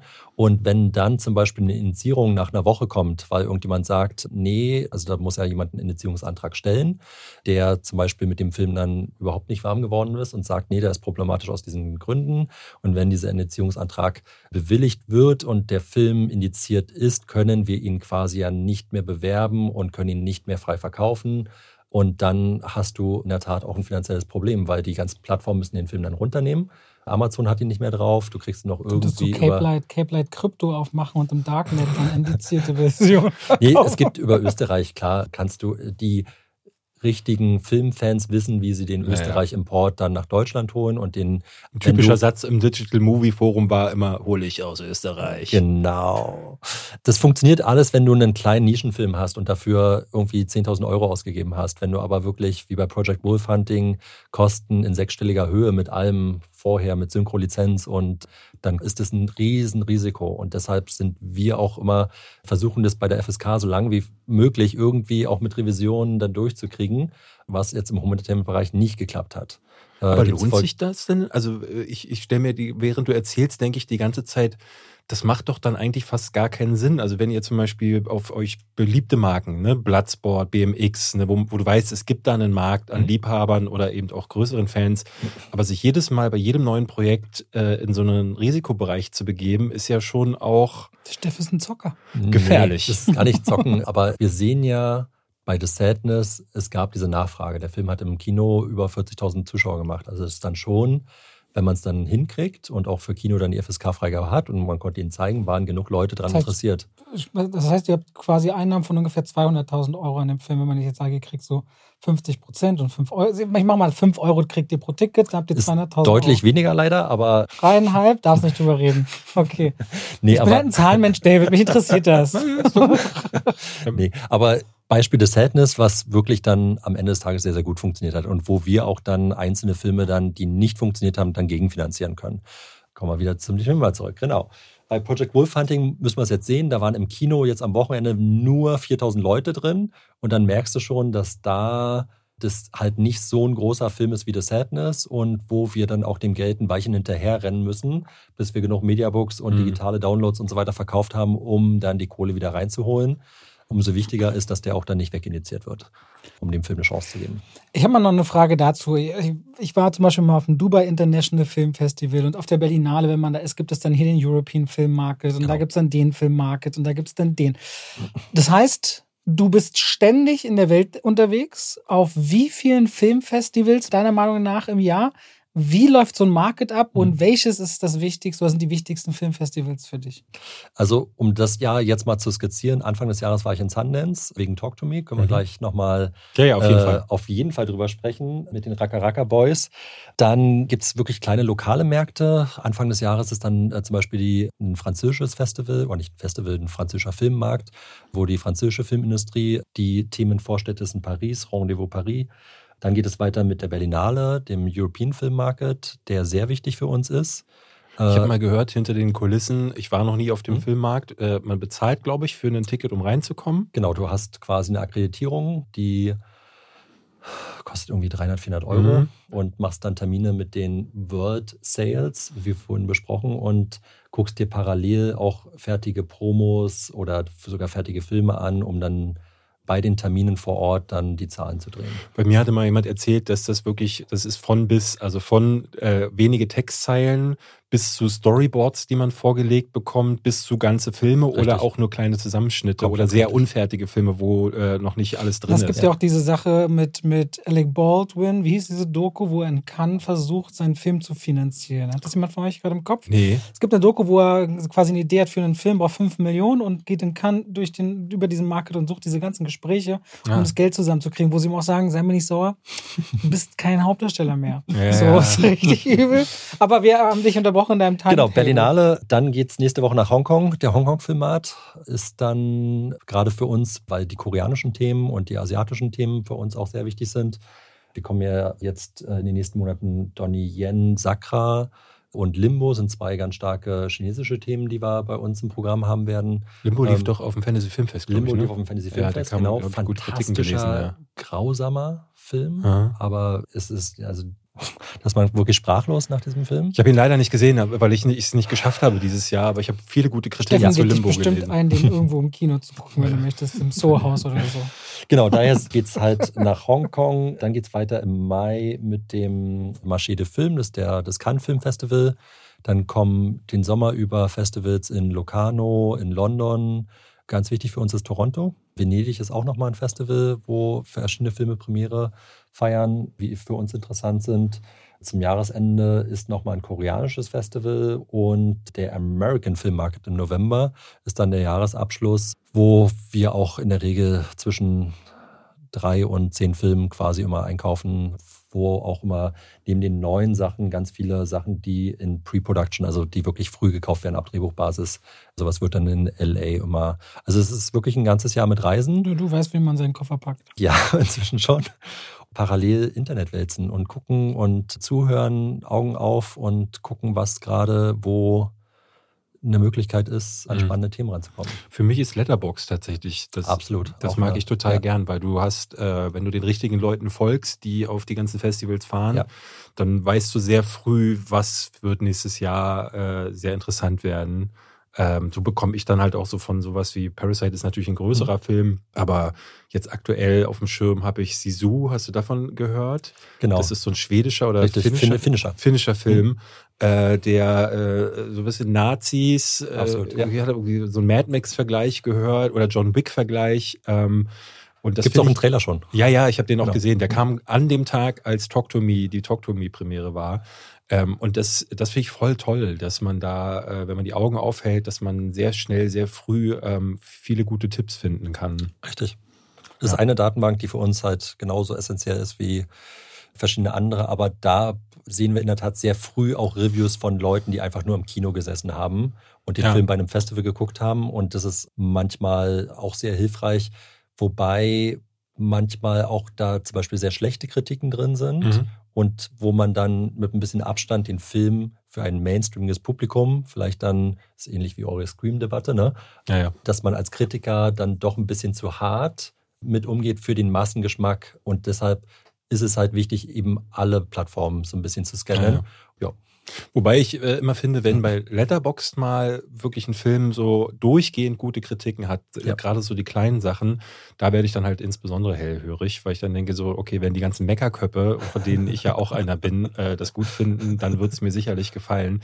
Kommen wir doch mal zu Talk to Me, Sehr einem. Film, von dem ich tatsächlich äh, äh, auch auf Letterboxd erfahren hatte und dann die Einladung kam. Ähm, ich weiß noch, die Einladung per Mail, äh, hey David, Berlinale, talk to me. Ich dachte, boah, das klingt wieder nach irgendeinem äh, Romcom-Quatsch. ähm, und dann fiel mir ein, äh, nee, ich guckte, glaube ich, meine, meine Watchliste auf äh, Letterbox durch und sagte, ah nee, das ist Talk to Me. Der mit dem Poster, das mir auch, das Poster sagt nichts aus. Es gibt ja auch noch keinen Es gibt Trailer. auch kein Poster, also es ist kein richtiges Poster, es ist ein Still, was ja, ja, genau. ist. Ja. Das wird da immer so äh, gemacht. Und dann ähm, habe ich zugesagt und äh, äh, du sagtest dann, äh, dass Steffen das macht. Und dann hatte ich mir, äh, habe dann durch dreimal Nachgucken gesehen, das machen ja YouTuber. Und dachte, das kann ja nun gar nichts werden. YouTuber, die einen Film machen. Ich weiß, dass jetzt gerade Chris Stuckman, der drüben relativ groß ist, der macht auch seinen eigenen Film. Shelby Oaks wird der heißen. Und der hatte da immer so hinter den Kulissen Sachen gezeigt. Und da dachte ich so, oh, das sieht alles so käsig aus. Von Raka Raka habe ich noch nie zuvor gehört. Und dann habe ich dieses Video gesehen und den Enthusiasmus der Jungs. Und dann saß ich in dem Film und dachte, das ist ganz was anderes als das, was ich äh, vorher angenommen hatte. Ne? Also ich hatte die Synopsis gelesen ähm, und ich äh, erinnert euch vielleicht noch, ich habe hier vor einem Jahr, muss das gewesen oder schon zwei, habe ich mal was über The Empty Man erzählt. Erinnerst du Ja. dich noch? Der auch so eine völlig quatschige Prämisse im Trailer verkauft, nämlich, dass du, wenn du auf einer Brücke stehst und in eine Flasche reinpustest und dann die Empty Man dreimal sagst, dann kommt der Empty Man. Und ich dachte so, was ist denn das? Äh, Candyman für Arme auf einer Brücke mit einer Flasche Cola. Ähm, und dann ist dieser Film, wenn du ihn guckst, plötzlich was völlig anderes, fast schon Cosmic Horror, äh, Lovecraftchen. Und hier ist es jetzt auch so, ähm, diese Jungs, äh, diese beiden Australier haben einen Film gemacht über eine Hand. Ja, und diese Hand äh, geht so auf Partys rum. Das ist so eine einbalsamierte Hand. Teenager sind dann irgendwie in diesen Besitz gekommen und der Gag ist, ähm, wenn du dieser Hand deine Hand gibst und ich weiß gar nicht mehr, was die Prämisse genau, man musstest du nochmal, Du musst eine Kerze ausblasen. genau, Ja. eine Kerze ausblasen und dann kannst du Kontakt zur Geisterwelt auf. indem äh, du auf- Talk to me sagst. Genau, indem du Talk to Me sagst, genau. Und das klingt so nach einem Trailer. Ähm, ich hoffe, dass die Vermarktung nicht in diese Richtung gehen wird, weil das wieder, wobei ich bin mir da gar nicht sicher. Eigentlich ist es so schön durchs Hintertürchen. Du lockst damit ja auch Leute an, ähm, die dann genau sowas sehen wollen. Aber äh, da habe ich immer das, die, die Befürchtung, dass die dann enttäuscht sind, wenn sie genau diesen Film nicht bekommen. Ähm, weil das klingt erstmal banal, ne? Du denkst so, oh, nicht wieder so einer von denen. Äh, und dann siehst du Geister, dann kommen drei, vier Jumpscares und dann ist es das Ding dann vorbei. Das, also gleich die erste Szene im Film, total packend, total gut gefilmt, ähm, auch ganz anders als sonst. Es ist nicht dieser Establishing-Shot und dann ist eine, gibt's eine Party, wo äh, dann knutscht da einer und dann so zwei stehen so Ge Schuss gegen Schuss. Ähm, das funktioniert ganz anders ein Bruder sucht äh, seinen anderen Bruder äh, und äh, findet den dann in einer speziellen Situation vor und dann passiert direkt was Drastisches und du denkst so, oh, okay, krass. Ähm, das ist, hat einen total guten Look und äh, geht dann auch danach weiter. Ne? Es erzählt dann eine Geschichte von äh, ne- einer jungen Dame, die hat so ein Trauma durch, durchlitten und diese ganze Geschichte mit der Hand und diesem Talk-to-Me-Ansatz, der funktioniert quasi, der kommt eher so von hinten und äh, äh, den gibt es halt auch noch in der Geschichte, ähm, die hauptsächlich wirklich auch von den Charakteren lebt. Dabei toll gefilmt ist, auf Jumpscares eigentlich in der Regel verzichtet, aber so einen wirklich wohligen Horror. Also ich habe mich wirklich auch mal wieder gegruselt im Kino. Jetzt heute bei Scream saß ich da und dachte so, oh, schnarch. Ne, dann ähm, klingelt das Telefon und dann die Musik wird ein bisschen angezogen und äh, es, es gibt diesen Payoff gar nicht.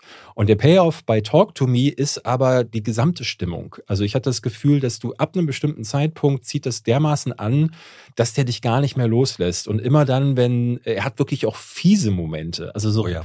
so richtig fiese Momente, äh, gar nicht mal was jetzt drastische Gewalt angehen würde, sondern was sie super clever machen, ist ähm, so viel ähm, Sch Sch Schrecken zu erzeugen, dass sie mit Nichtigkeiten wie das Licht wird ausgemacht oder eine Person ist allein im Zimmer schon äh, bei dir einen Unbehagen erzeugen.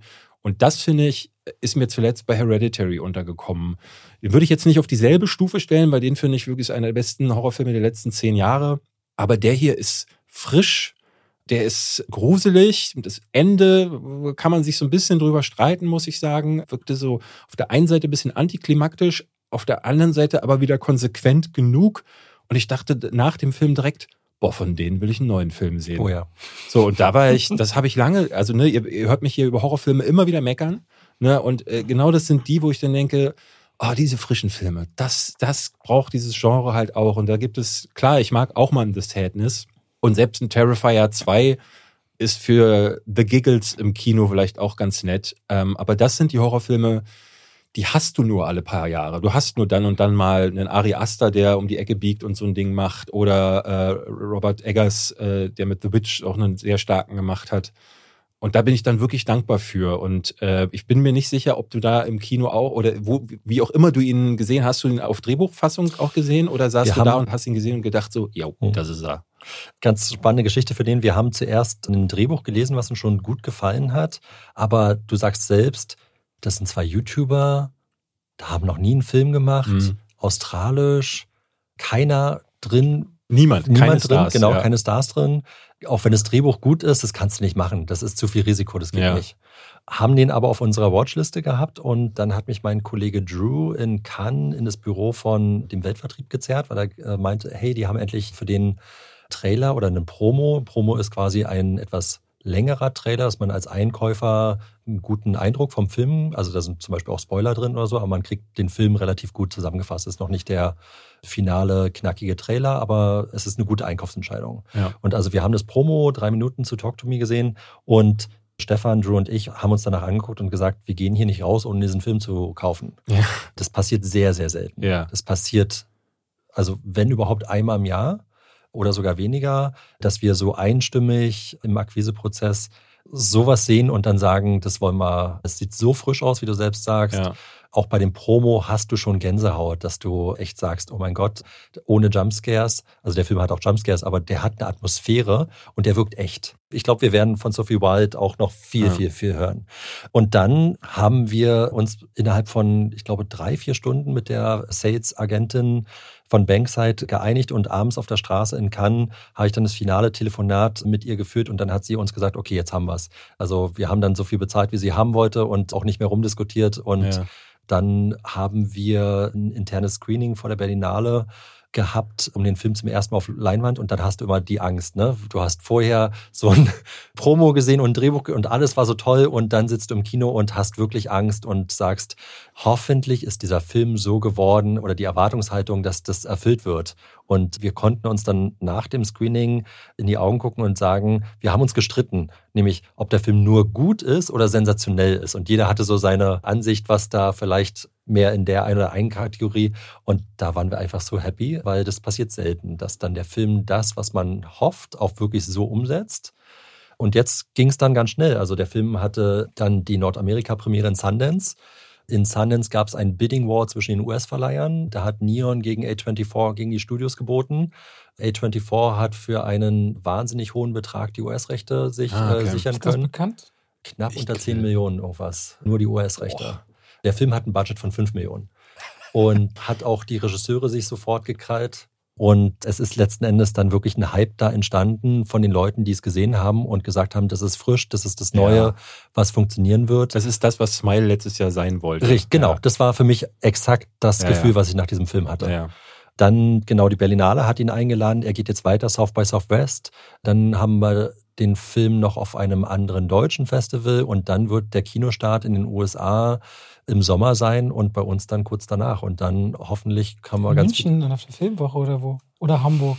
Oh, direkt, du darfst nichts sagen. Ja, ist klar, gut. Aber so Richtung Herbst dann, ja? Nee, wir werden im Sommer direkt In nach den USA rausgehen, aber vorher wird es noch die Möglichkeit geben, den Film auch noch auf einem Festival zu schauen. Dann werdet ihr hier auf jeden Fall von uns nochmal dazu erinnert. Du wirst ihn dann ja wahrscheinlich in diesem Zeitraum David auch hätte noch mal sich seine lobenden Worte für eine Produktplatzierung in diesem Podcast sparen können. Nein, Nee. alles gut. Nee, Äh, aber also ich freue mich immer darüber, wenn, Zu wenn Synchro sprechen in Talk to Me. Huh? Ach, Quatsch mich jetzt nicht voll, Alter. Nee, ich freue mich immer darüber, wenn, wenn solche kleine Gems zu finden sind und gerade im Horror ist eins meiner Lieblingsgenres und ähm, da bin ich natürlich auch ein bisschen strenger, weil ich schon so viel gesehen habe, aber weil ich auch so viel Scheiße angeboten bekomme und ähm, ich bin dann, ich sitze dann immer da in solchen Filmen und fühle mich regelrecht, während ich sie sehe, machtlos. So, ich bin natürlich ne, Influencer im gewissen Sinne, aber ich denke immer, man möchte rausgehen und die Leute einzeln schütteln und sagen, so, den guckst du jetzt. Du gehst nicht in Scream, du guckst den. Bitte mach es so. Und Aber ähm, wenn du dein Instagram beantworten würdest, was jetzt, du musst das nicht machen, aber ich habe massenhaft Nachrichten, wo die Leute fragen, soll ich den oder den gucken? ja, Ja, ganz viel, hunderte, hunderte, wo du fragst, den oder den. Ich sag aber immer, dafür bin ich eher der YouTube-Kommentare-Beantworter. das Und da ist ich vollkommen in Ordnung. Da sehen sie ja auch viele gleichzeitig. Ja, ja, das macht dann. Das ist übrigens aber auch der Job jetzt unserer Firma als Verleih, dass wir natürlich jetzt draußen sind und mit einem Budget, der ein Bruchteil ist von Scream, Hm. halt die Leute dazu bringen müssen zu sagen, ja, Talk to Me gebe ich eine Chance.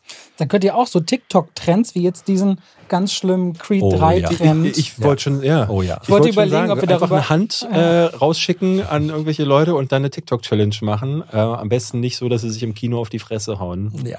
Vielleicht habt ihr Glück, dass aber jemand wie A24 dann in den USA, also bei Smile haben sie ja so lachende Leute beim, beim Football Monday Night Kampagne. Football reingestellt. Wahnsinn. Ob ihr irgendwie partizipieren könnt, davon Sachen Genau. international auf Social Media streuen. Ne, Dass ihr quasi ohne eigene Ausgaben von deren Marketing profitiert. Also wir haben schon genug Geld, was wir damit auch in Deutschland verpulvern werden, weil wir wirklich an den Film glauben. Ja, aber, aber du hast recht. ne, funktionieren einfach genau. auch nochmal. Es ist- ist kein deutsches Phänomen dann Absolut, so. Und bei ja. Creed finde ich das ganz komisch, weil diesen Trend gibt es anscheinend nur in Deutschland und nur jetzt am Wochenende was war. Der Film hat ja auch irgendwie 410.000 Zuschauer gemacht, Wahnsinn. statt prognostizierten 190. Ja. Ich weiß gar nicht, weil ich das letzte Mal gesehen habe, dass ein Film jetzt doppelt über Prognose macht.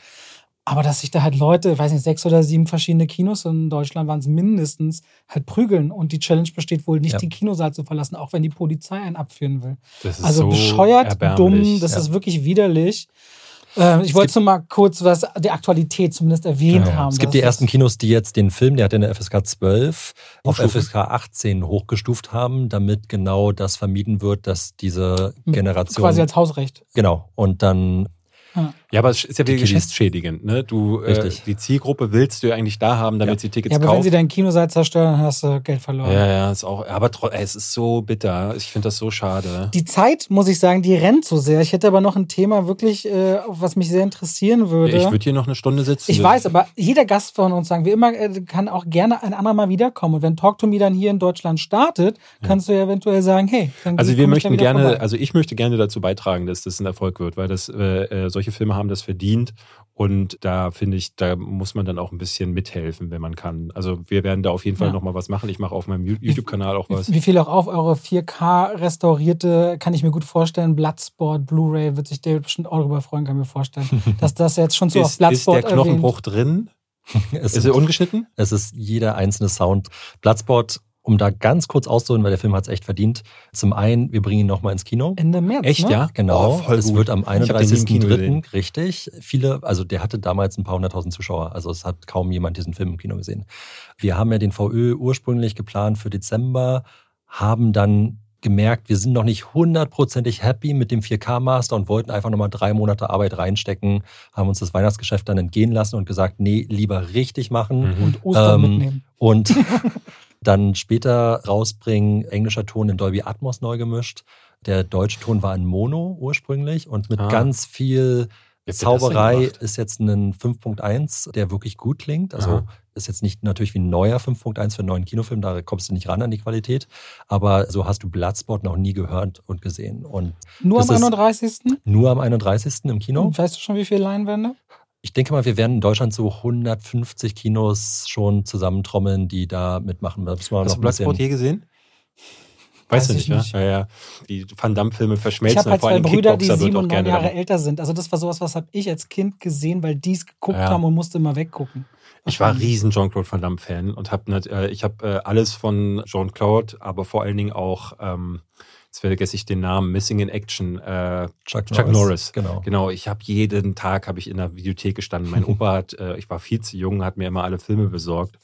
Ähm, und da war Bloodsport einer davon. Nur war die äh, berüchtigte äh, Knochenbruchszene äh, von, ich glaube, Bolo Jung haben sie das Bein gebrochen. Ich weiß es gar nicht. Die Genau. war immer geschnitten. Ja. Und ich habe immer davon gehört, auf dem Schulhof haben alle gesagt, man, es gibt die, oh, da kommt der Also du hast ihn Knochen. bis heute noch nicht gesehen? Oder Doch, doch, mittlerweile schon, aber das war damals eines dieser Schulgespräche und einer hatte dann die Version gesehen, wo ihm der Knochen aus dem Bein ragt und das war dann der Typ, der war der krasseste von uns und so fing das damals an. So und deswegen, den würde ich mir gerne auf, dem- auf der Kino Den kann man auch nochmal absolut gucken. Ja. Also bei Bloodsport ist auch wieder so ein Beispiel, warum wir als Team so gut funktionieren. Das war zum Beispiel Stefan, mein Partner, der mit mir die Firma gegründet hat. Bloodsport ist einer seiner Jugendfilme. Mhm, mhm. Und ich mache so ein bisschen den Einkauf bei uns und er hat mir gesagt, Steffen, wenn du mir diesen Deal nicht machst, dann fliegst du raus. Also es ist wirklich, der hat dann so gepusht und bis wir dann das alles hingekriegt haben und ist dann am Ende wirklich ein Film, wo wir wir hatten Jean-Claude Van Damme vor der Kamera. Wir hatten den Composer vor der Kamera, den Kameramann. Wir hatten für Bonusmaterial Wir ah. haben mit sieben Leuten Interviews in den USA ah, geführt. das ist ja geil. Das also es gibt neues richtige- das ist komplett neu. Ah, krass. Komplett okay, neu. Ich die haben. Wir haben einen Audiokommentar aufgenommen. Es ist wirklich eine richtig geile, komplett wunderbare Sammlernummer, wo wir, und jetzt kommen wir genau, das ist ein schöner Abschluss, als Ganz Fan. kurz, ich muss kurz einmal dazwischen sagen, weil das ist immer so, wenn wir Gäste im Podcast haben, sehe ich David immer in den Gesprächen an. David ist interessiert und ist natürlich mit journalistischem Hintergrund, stellt Fragen, super professionell, aber ist immer so ein bisschen skeptisch danach, ne? weil es ist nicht so unsere Standardformel, gefällt es den Leuten oder nicht und denen gefällt es. Und heute sitzt er wirklich hier mit so einer Freude und mit so einer kindlichen Freude. Ich bringe es gar nicht übers Herz, Schluss zu machen. Deswegen habe ich meiner Frau parallel geschrieben, mit der ich mich nach dem Podcast treffe, ob sie mich nicht einsacken kann, um hier 25 Minuten mehr Zeit zu gewinnen. Das heißt, wir haben noch ein bisschen Zeit bei Sehr Bedarf. Ihr macht ja jetzt auch im Westen nichts Neues, was insofern ungewöhnlich ist, weil den kann man sich ja im Grunde auf einer Streaming-Plattform angucken. Und äh, nur die Frage stellt sich dann für mich auch so ein bisschen, glaubst du, das ist da ein Publikum? Klar, es ist der deutsche Film der Stunde, ne, vielfach Oscar nominiert, aber den kann man ja im Grunde jetzt, wenn man will, schon haben. Warum sollte man sich den dann physisch noch holen? Das ist bei dem Thema in der Tat sehr spannend, weil ich glaube, den Film hat in der Größenordnung keiner wirklich auf dem Schirm gehabt. Das, also diese BAFTA-Auszeichnung und auch die Anzahl der Oscar-Nominierungen, das ist ein Film, der in dem Punkt für den deutschen Film Rekorde sprengt und dann wieder ähnlich wie bei Bloodsport ein Publikum anspricht, was Filme sammelt. Und wir sind da insofern dann auch für ein internationales Publikum sehr gut aufgestellt, weil wir den Film auch in den USA und in England, auch mit dem englischen Ah, okay. Mediabook dann ausbringen können. Und Das muss doch haben, nochmal teurer dann für euch sein, oder? Das ist ja ein wahnsinniges Unterfangen, weltweit das Ding rauszubringen. ja, aber natürlich ist bei den, gerade durch die Oscar-Nominierung, natürlich auch ein schöner Markt da. Und wir sehen, wie bei Bloodsport, bei vielen anderen MGM-Klassikern und jetzt bei Im Westen nichts Neues. Wir haben ja auch das Original von Im Westen nichts Neues sehr, sehr aufwendig bei uns rausgebracht letztes Jahr mit einer unfassbaren Ultimate Edition, dass wir genau diese Filmliebhaber, also wir schätzen euch und genau die Liebhaber da draußen, die sich das wirklich ins Regal stehen wollen. Das kann im Streaming immer verfügbar sein, es kann nichts kosten und trotzdem gibt es die Leute, die wollen einfach die beste Qualität Mhm. zu Hause mit Bonusmaterial, mit dem Audiokommentar, mit dem Booklet. Für mich ist so eine Frage, die, die ich, die schon eine Weile umtreibt, ist, gibt es dafür überhaupt noch einen Markt? Für, ich hatte mit, vor ein paar Tagen erst mit einem Freund darüber gesprochen. Ähm, ich hatte ein Video über künstliche Intelligenzen gemacht, ähm, in dem ging es um das Beispiel Fall. Das ist letztes Jahr ein Film gewesen, wo zwei junge Damen auf so einen Sendemast steigen Absoluter Überraschungshit. Genau, äh, Überraschungshit, der aber, ähm, äh, das, das war eine krasse Sache, die haben ähm, den gedreht und die beiden Damen haben die ganze Zeit Fuck gesagt. Ähm, und dann haben sie mit einer künstlichen Intelligenz hinterher äh, die Mundbewegungen abgeändert, sodass sie dann äh, einfach sanftere Worte wählt, sind dann aber auch auf den Trichter gekommen, na Moment mal, wenn wir das jetzt schon machen können, dann können wir eigentlich auch die internationalen Sprachfassungen sie einsprechen lassen. Also gibt es ähm, einfach die ne, per AI haben sie, sie die japanische und die spanische Ver Version sprechen lassen. Und dann kam ich mit einem Freund von mir ins Grübeln, weil der meinte, naja, Moment mal, aber dann müsste man ja jedes Mal die Bildfassungen dazu, weil die AI kann das ja nicht also sprich, es müsste jedes Mal noch weitere Daten auf so einen äh, Datenträger raufgespült werden. Passiert das überhaupt und wie wird das von den Streamern gelöst? Ähm, und ein Gedanke, den ich dabei hatte, interessieren sich die Studios überhaupt noch für den DVD-Markt? Weil du hörst ja eigentlich eher ähm, selbst so Leute wie Matt Damon sagen das im Interview, der äh, Videomarkt ist tot. Deswegen ist so dieser Mittelklasse-Blockbuster auch irgendwie so ein bisschen verschwunden. Jetzt existieren so, solche Sachen halt höchstens auf Amazon Prime oder auf Netflix auch. Aber so Filme wie Bloodsport, gibt es ja heute nicht mehr. Sie, sowas äh, äh, würde heute nicht mehr funktionieren. Früher haben die sich einfach verkauft, weil es den Videothekenmarkt gab und auch auf DVD haben so Sachen funktioniert. So, äh, ich glaube, so äh, Studios wie wie heißt dieses Fake-Studio, dieses Mockbuster-Studio, The Asylum. Asylum, mhm. Asylum ne, hat diese, hat das reine Geschäftsmodell war, einen Film ins, ins Regal zu stellen, der so ähnlich heißt wie das, was gerade im Kino läuft. Und ja. Mutti kauft dann für den kleinen Kai Kevin äh, Transmorphers und der stellt dann zu Hause fest, oh nein, wo ist Optimus Prime? Und ich habe das Gefühl, dass dieser Markt verschwindet und das ist, äh, ne, dass so viel Liebe da hinten einzustecken. Hast du das Gefühl, dass das überhaupt sich noch lohnt, auch die, für die Zukunft? Es sind ja zwei Fragen. Fangen wir mit der ersten an und die Synchronisierungsfrage oder Synchronisationsfrage, da ist es mit der AI, um auf die Lippen zu legen, in der Tat eine fantastische Möglichkeit auch für die Zukunft. Das Problem auch beim Streaming wird die zweite Bildfassung sein, mhm. weil du kannst nicht live die Bildfassung umstellen ja. und hast auch bei Amazon, iTunes und ähnlichen Plattformen eine Bildfassung hinterlegt mit verschiedenen Audiofiles. Dass mit das AI synchronisiert wird und man zum Beispiel die Morgan Freeman Originalstimme in die deutsche morphen könnte. Mhm. Gibt es auch schon verschiedene Tests.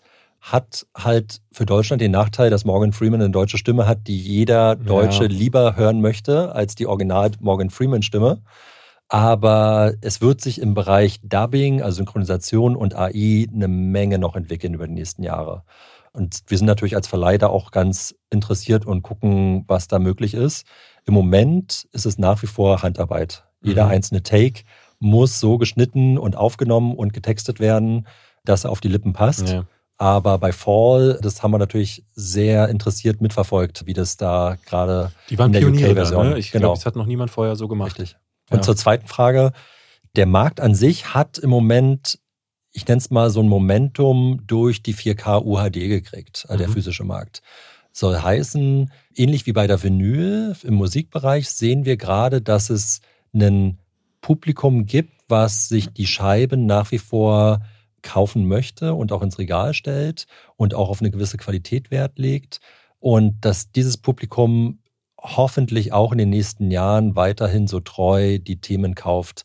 Es ist aber ein riesengroßer Unterschied, ob wir jetzt einen Bloodsport anbieten oder am besten nichts Neues oder ein, ich nenne es mal Videopremieren New Release, weil da gebe ich dir leider komplett recht, gibt es keinen Markt mehr für. Mhm. Wenn du ein Thema einfach nur guckst, weil du am Sonntagnachmittag einen Film im Streaming gucken wirst, wirst du dann nicht mehr von dem die Disc kaufen. Ja. Wir reden also hier von wirklich einem Markt, wo du Filme aus deiner Jugend oder aktuelle Awards-Filme oder Kinofilme, die du wieder und wieder guckst, für die wird dieser Markt nach wie vor meiner Meinung nach in den nächsten Jahren stabil bleiben. Alles andere fällt leider weg und damit ist auch der Gesamtmarkt natürlich, wenn du dir nur die Zahlen anguckst, wird es deutlich weniger. Aber ist das nicht eine Frage der Zeit, bis dann der Anbieter kommt, der bei Ständen, also in Deutschland ist es so, glaube ich, dass jeder siebte hat eine Gigabit-Leitung, also nur 13 Prozent. Aber wenn du jetzt in Portugal, Spanien, äh, Norwegen bist, das ist ja jeder, fast mehr als jeder, nee, weit. Irgendwie vier von fünf haben eine Gigabit-Leitung. Und wenn der Breitbandausbau genug voranschreitet und beim U4K UHD-Bereich sind wir so bei 80 bis 100 Mbit pro Sekunde Datenrate. Na, auch die kannst du ja absehbarer Zeit abbilden. Es ist nicht eine Frage der Zeit, bis die Premium-Plattform kommt. Ich meine, Bravia Core bei Sony bietet UHD-Qualität. Dass dann irgendwann die Plattform kommt, die sagt, wir bieten euch die beste Qualität mit allen Audiokommentaren und allen Extras oder arbeitest du da schon heimlich? Na, wobei, also du, du vergisst dabei, dass diese Boxen ja auch eben Boxen sind, also Gesamtpakete. Ne? Das haptische, glaube, okay, das haptische, das haptische kommt dazu. Genau. genau. Also, Aber ganz viel, was ich in dieser Diskussion immer merke, hat mit der reinen Qualität zu tun, Mhm. die eben kein Streamer abbilden kann. Bravia Core hat kaum jemand. Apple TV Plus gibt sonst die beste Qualität aus von den größeren Streaming-Plattformen. Aber wenn das, also wäre das nicht dann so ein neuer Streamer, der eigentlich fehlt? Für die, die die beste, weil die beste Qualität ist ja wirklich ein Versprechen. Hm. Ja, also ich sehe das Publikum, was im Streaming die höchste Qualität haben will und deswegen hat ja Netflix Dolby Vision, Dolby Atmos in dem höchsten Preispaket mit drin. Und es gibt genug Leute, die das abonnieren und mit der Ja, weil man auf vier Geräten gleichzeitig gucken kann. genau, Und auch dem ein Grund, Account-Sharing. Ich richtig. glaube nicht, dass da um Dolby Vision zuerst geht. nee, aber Würde ich äh, vermuten. ich glaube, das ist schon ein ganz großer Punkt, weil die aktuellen die Fernseher, die du verkaufst, zu 80 Prozent eben Dolby Vision oder 4K-fähig sind und dass du entsprechend dann auch die Qualität des Streamings auf diesem Level haben möchtest. Die Frage ist aber die Verfügbarkeit des Ganzen. Also sprich, du hast so viele Serien wie Friends oder andere Sachen, wo du gar nicht mehr weißt, welcher Streaming-Service hat denn jetzt gerade die Serie drauf. Mhm. Weil, oh, die erste Staffel habe ich noch da geguckt, jetzt ist die nicht Aber auch mehr dafür da. gibt es ja, wer streamt Und- oder Just Watch. Richtig, so genau. Aber wie viele Abos möchtest du denn haben? Also das habe ich auch schon gesagt. Das war einer meiner zwölf Wünsche des Jahres an David gewesen. Ein Abo für alles. das das- ich ja, sehe ich ja genauso. Genau. Das können wir entwickeln. Steffen. Also du hast einfach, wenn du einen Lieblingsfilm hast, kann dir keiner sagen, dieser Lieblingsfilm, außer du hast ihn gekauft als EST-Download. und Und selbst dann weißt du nicht, ob er wirklich für immer, weil es weiß man bei ja, Blu-ray aber auch nicht, weil Richtig. es gibt keine Langzeittests, wie lange halten die Dinge eigentlich wirklich. Genau. Also wann Also- sind die kaputt dann auch mal? genau. Aber letzten Endes, es ist ähnlich wie eine Vinyl.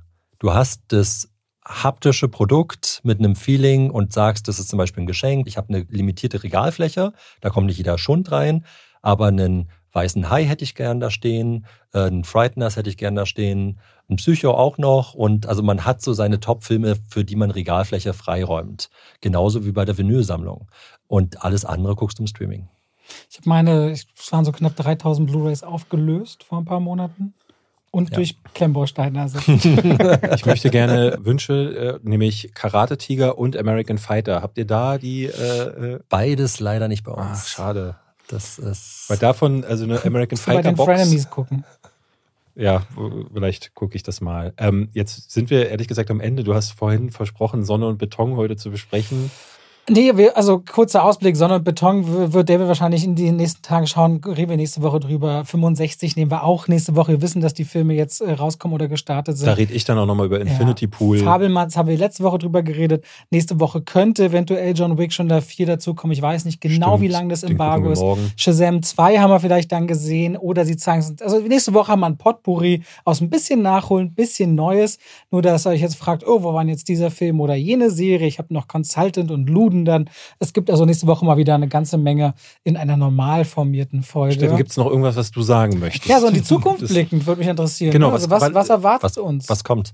Das Spannendste, was kommt für uns, einfach weil wir sehr, sehr früh eingestiegen ist und wir mega gespannt auf den Film sind, ist Dogman, ist der neue Luc Besson-Film. Mhm. Wir hatten letztes Jahr wirklich die Freude, Luc Besson am Set in Paris besuchen zu dürfen und haben ein bisschen hinter den Kulissen schauen können, konnten jetzt schon mal eine Fassung auf der Berlinale in einem geheimen Screening schauen, die noch nicht ganz fertig waren, Mhm. aber wo wir wirklich auch begeistert rausgekommen sind. Action? Das ist ein psychologisches Drama. Also wir gehen hier eher Richtung Nikita zurück. Also wirklich 90er Boah. Jahre Luc Besson, Charakterporträts mit starken Figuren Aha. und handgemachter Action. Also ohne jegliches CGI und drum und dran. Nikita ist ja fast schon ein bisschen zu sehr, aber vorher Rausch der Tiefe war ja auch so ein bisschen äh, Drama. genau, und absolut. Großartige Filme. Ich finde ja seine erste Phase richtig gut. Jetzt zuletzt war jetzt, ich glaube, der letzte, den er gemacht hat, war dieser Anna, so ein, auch so ein äh, Frau verprügelt Leute-Film. Aber da können wir uns ja spätestens für den Oktober nochmal neu verabreden. Dogman. Da müssten wir uns für den Oktober verabreden, weil dann könnt ihr spätestens auch den Film Okay, gucken. interessant. Und im Home Entertainment-Bereich suchen wir nach wie vor schöne Klassiker. Also es kommen so tolle Sachen wie Harry und Sally, Die glorreichen Sieben, Carrie bringen wir zu Halloween. Das ist wieder Ähm, was für David. Sehr gut. genau, Mit einem also Eimer voll Blut, so in, der, in so einer riesen Aber die Box. Filme, die liegen doch irgendwo. Das heißt, dann irgendwo die Rechte ausgelaufen und ihr könnt jetzt einkaufen, oder? Also es sind halt, wie ihr selbst sagt, die Studios, die inzwischen sowohl in den USA als auch in Deutschland mit den Indies mehr zusammenarbeiten und dann die Repertoirepflege. In den USA gibt es dann die Labels wie Kino Lorber, Kriterien und Schaut, wo verschiedene Studios jetzt ihre Rechte an die Indies verkaufen. In Deutschland ist es halt bei Playon, bei Cape Light, bei Turbine, dass auch Studios wie Universal, MGM, Paramount ihre große Schatztruhe öffnen und sagen, hey, liebe Indies, wir wissen, dass ihr eine großartige Arbeit macht und wir vertrauen euch diese Filme an. Und nur so kommen wir und bei an. denen verstauben sie die, Genau. sonst weil sich da keiner drum kümmert. Also, weil es einfach der Aufwand für die Studios wahrscheinlich zu groß ist, um das in der, Aber warum akquirieren die nicht solche Leute? Also warum akquirieren die jetzt nicht Cable Light und kaufen euch? das kannst du Universal. Wärst du äh, offen, wärst du offen für ein Offer, ja? Also wäre irgendwie gesagt, logisch, dass man irgendwann Wir sagt, kaufen Cape Wäre doch, Light. irgendwann, wär doch irgendwann logisch, dass man sagt, naja, statt wir das immer rausgeben, holen wir uns doch einen Think Tank und Es lassen ist- die das für uns genau. machen. Der Punkt ist ja, dass Independent-Firmen viel einfacher und kosteneffizienter agieren können. Also sprich, in einer Studiolandschaft hast du halt Das muss gegreenlightet werden. Genau, USA, Approvals, so. Budgets und so weiter. Stefan, der bei uns die Budgets macht, hätte mich, glaube ich, schon 20 Mal getötet, weil ich für irgendeinen Film noch irgendeinen Audiokommentar untertitelt haben wollte oder noch irgendein Bonusmaterial, wo er genau weiß, dass wir dadurch keine Blu-ray mehr verkaufen. Ich das aber trotzdem irgendwie ge- gemacht habe und dann durchgewunken habe und er am Ende dann die Rechnung kriegt und mir trotzdem noch einen den Deckel haut. Aber bei Studios kannst du ja diese Flexibilität gar nicht gewährleisten. Und da sind wir als Indie, genau wie die anderen Indie-Firmen in Deutschland, halt gut aufgestellt. Das heißt, wenn ihr jetzt beispielsweise sagt, ihr wollt im Westen nichts Neues gern als Blu-ray haben oder ihr wollt auch Bloodsporten, neben der Tatsache, dass am 31.03. nochmal einen Tag im Kino ist. Also kreuzt euch das an, wenn ihr jetzt sagt, den wollt ihr euch gerne anschauen. Ähm, ich sehe auch, aus der Mitte entspringt ein Fluss und so weiter und so fort und wollt den Steffen, den ihr jetzt näher kennengelernt habt, und sein Team unterstützen, könnt ihr A, die Blu-rays kaufen und wenn ihr dann noch super seid, nehme ich mal an, direkt im Online-Shop von Cape Light statt auf gewohnten Plattformen, da denke ich mal, bleibt am meisten auch bei euch Dann bleibt und sogar ein damit, bisschen mehr und hängen. damit Genau. am meisten, um auch wieder neue Sachen umzusetzen, die für die Filmliebe vorangeht. Ja, auf jeden Fall danke. Also ich mu- muss hier nochmal sagen, ich finde es auch insofern ein bisschen schön, weil äh, wir sitzen hier schnell und gerade ich bin jemand, der dann sagt, der Film war scheiße, die, das ist alles blöd und äh, zu hören, was da auch für ein Apparat dahinterher ist und wie viel Aufwand, das humbelt einen so ein bisschen. Das heißt zwar nicht, dass ich nächste Woche nicht trotzdem wieder mich echauffieren werde über einen Film, der mir nicht gefallen hat, weil da kommt dann die emotionale Komponente ja dann doch durch. Aber ich finde das irgendwie voll gut, weil du, du bist ja nicht anders als ich. Du bist ja auch filmleidenschaftlich, aber du bist einen anderen Weg eingeschlagen und den weniger destruktiven, ähm, wobei ich, ne, wenn ich einen Film mag, dann äh, ist das bei mir auch positiv, aber ich finde das total schön, dass du dich so verschrieben hast. Ich, da suche ich jetzt Filme irgendwo in Hongkong und dann äh, glaube ich mir da Audiokommentare zusammen und setze dann Leute für die Kamera. Das finde ich voll gut, finde ich voll schön, äh, dass, äh, dass Leute das machen. Ich finde es voll gut, dass wir diesen Einblick mal hier bekommen haben. Sehr gerne. Vielen, Dank für die Einladung. Vielen Dank für deinen Besuch und wir hören uns dann vielleicht wieder bei Dogman im Herbst. Wäre doch was. Genau. Sehr gerne. Dann bis nächste Woche, liebe Zuhörende. Habt eine schöne Woche. Danke fürs Reinschalten. Macht's gut. Tschüss. Tschüss.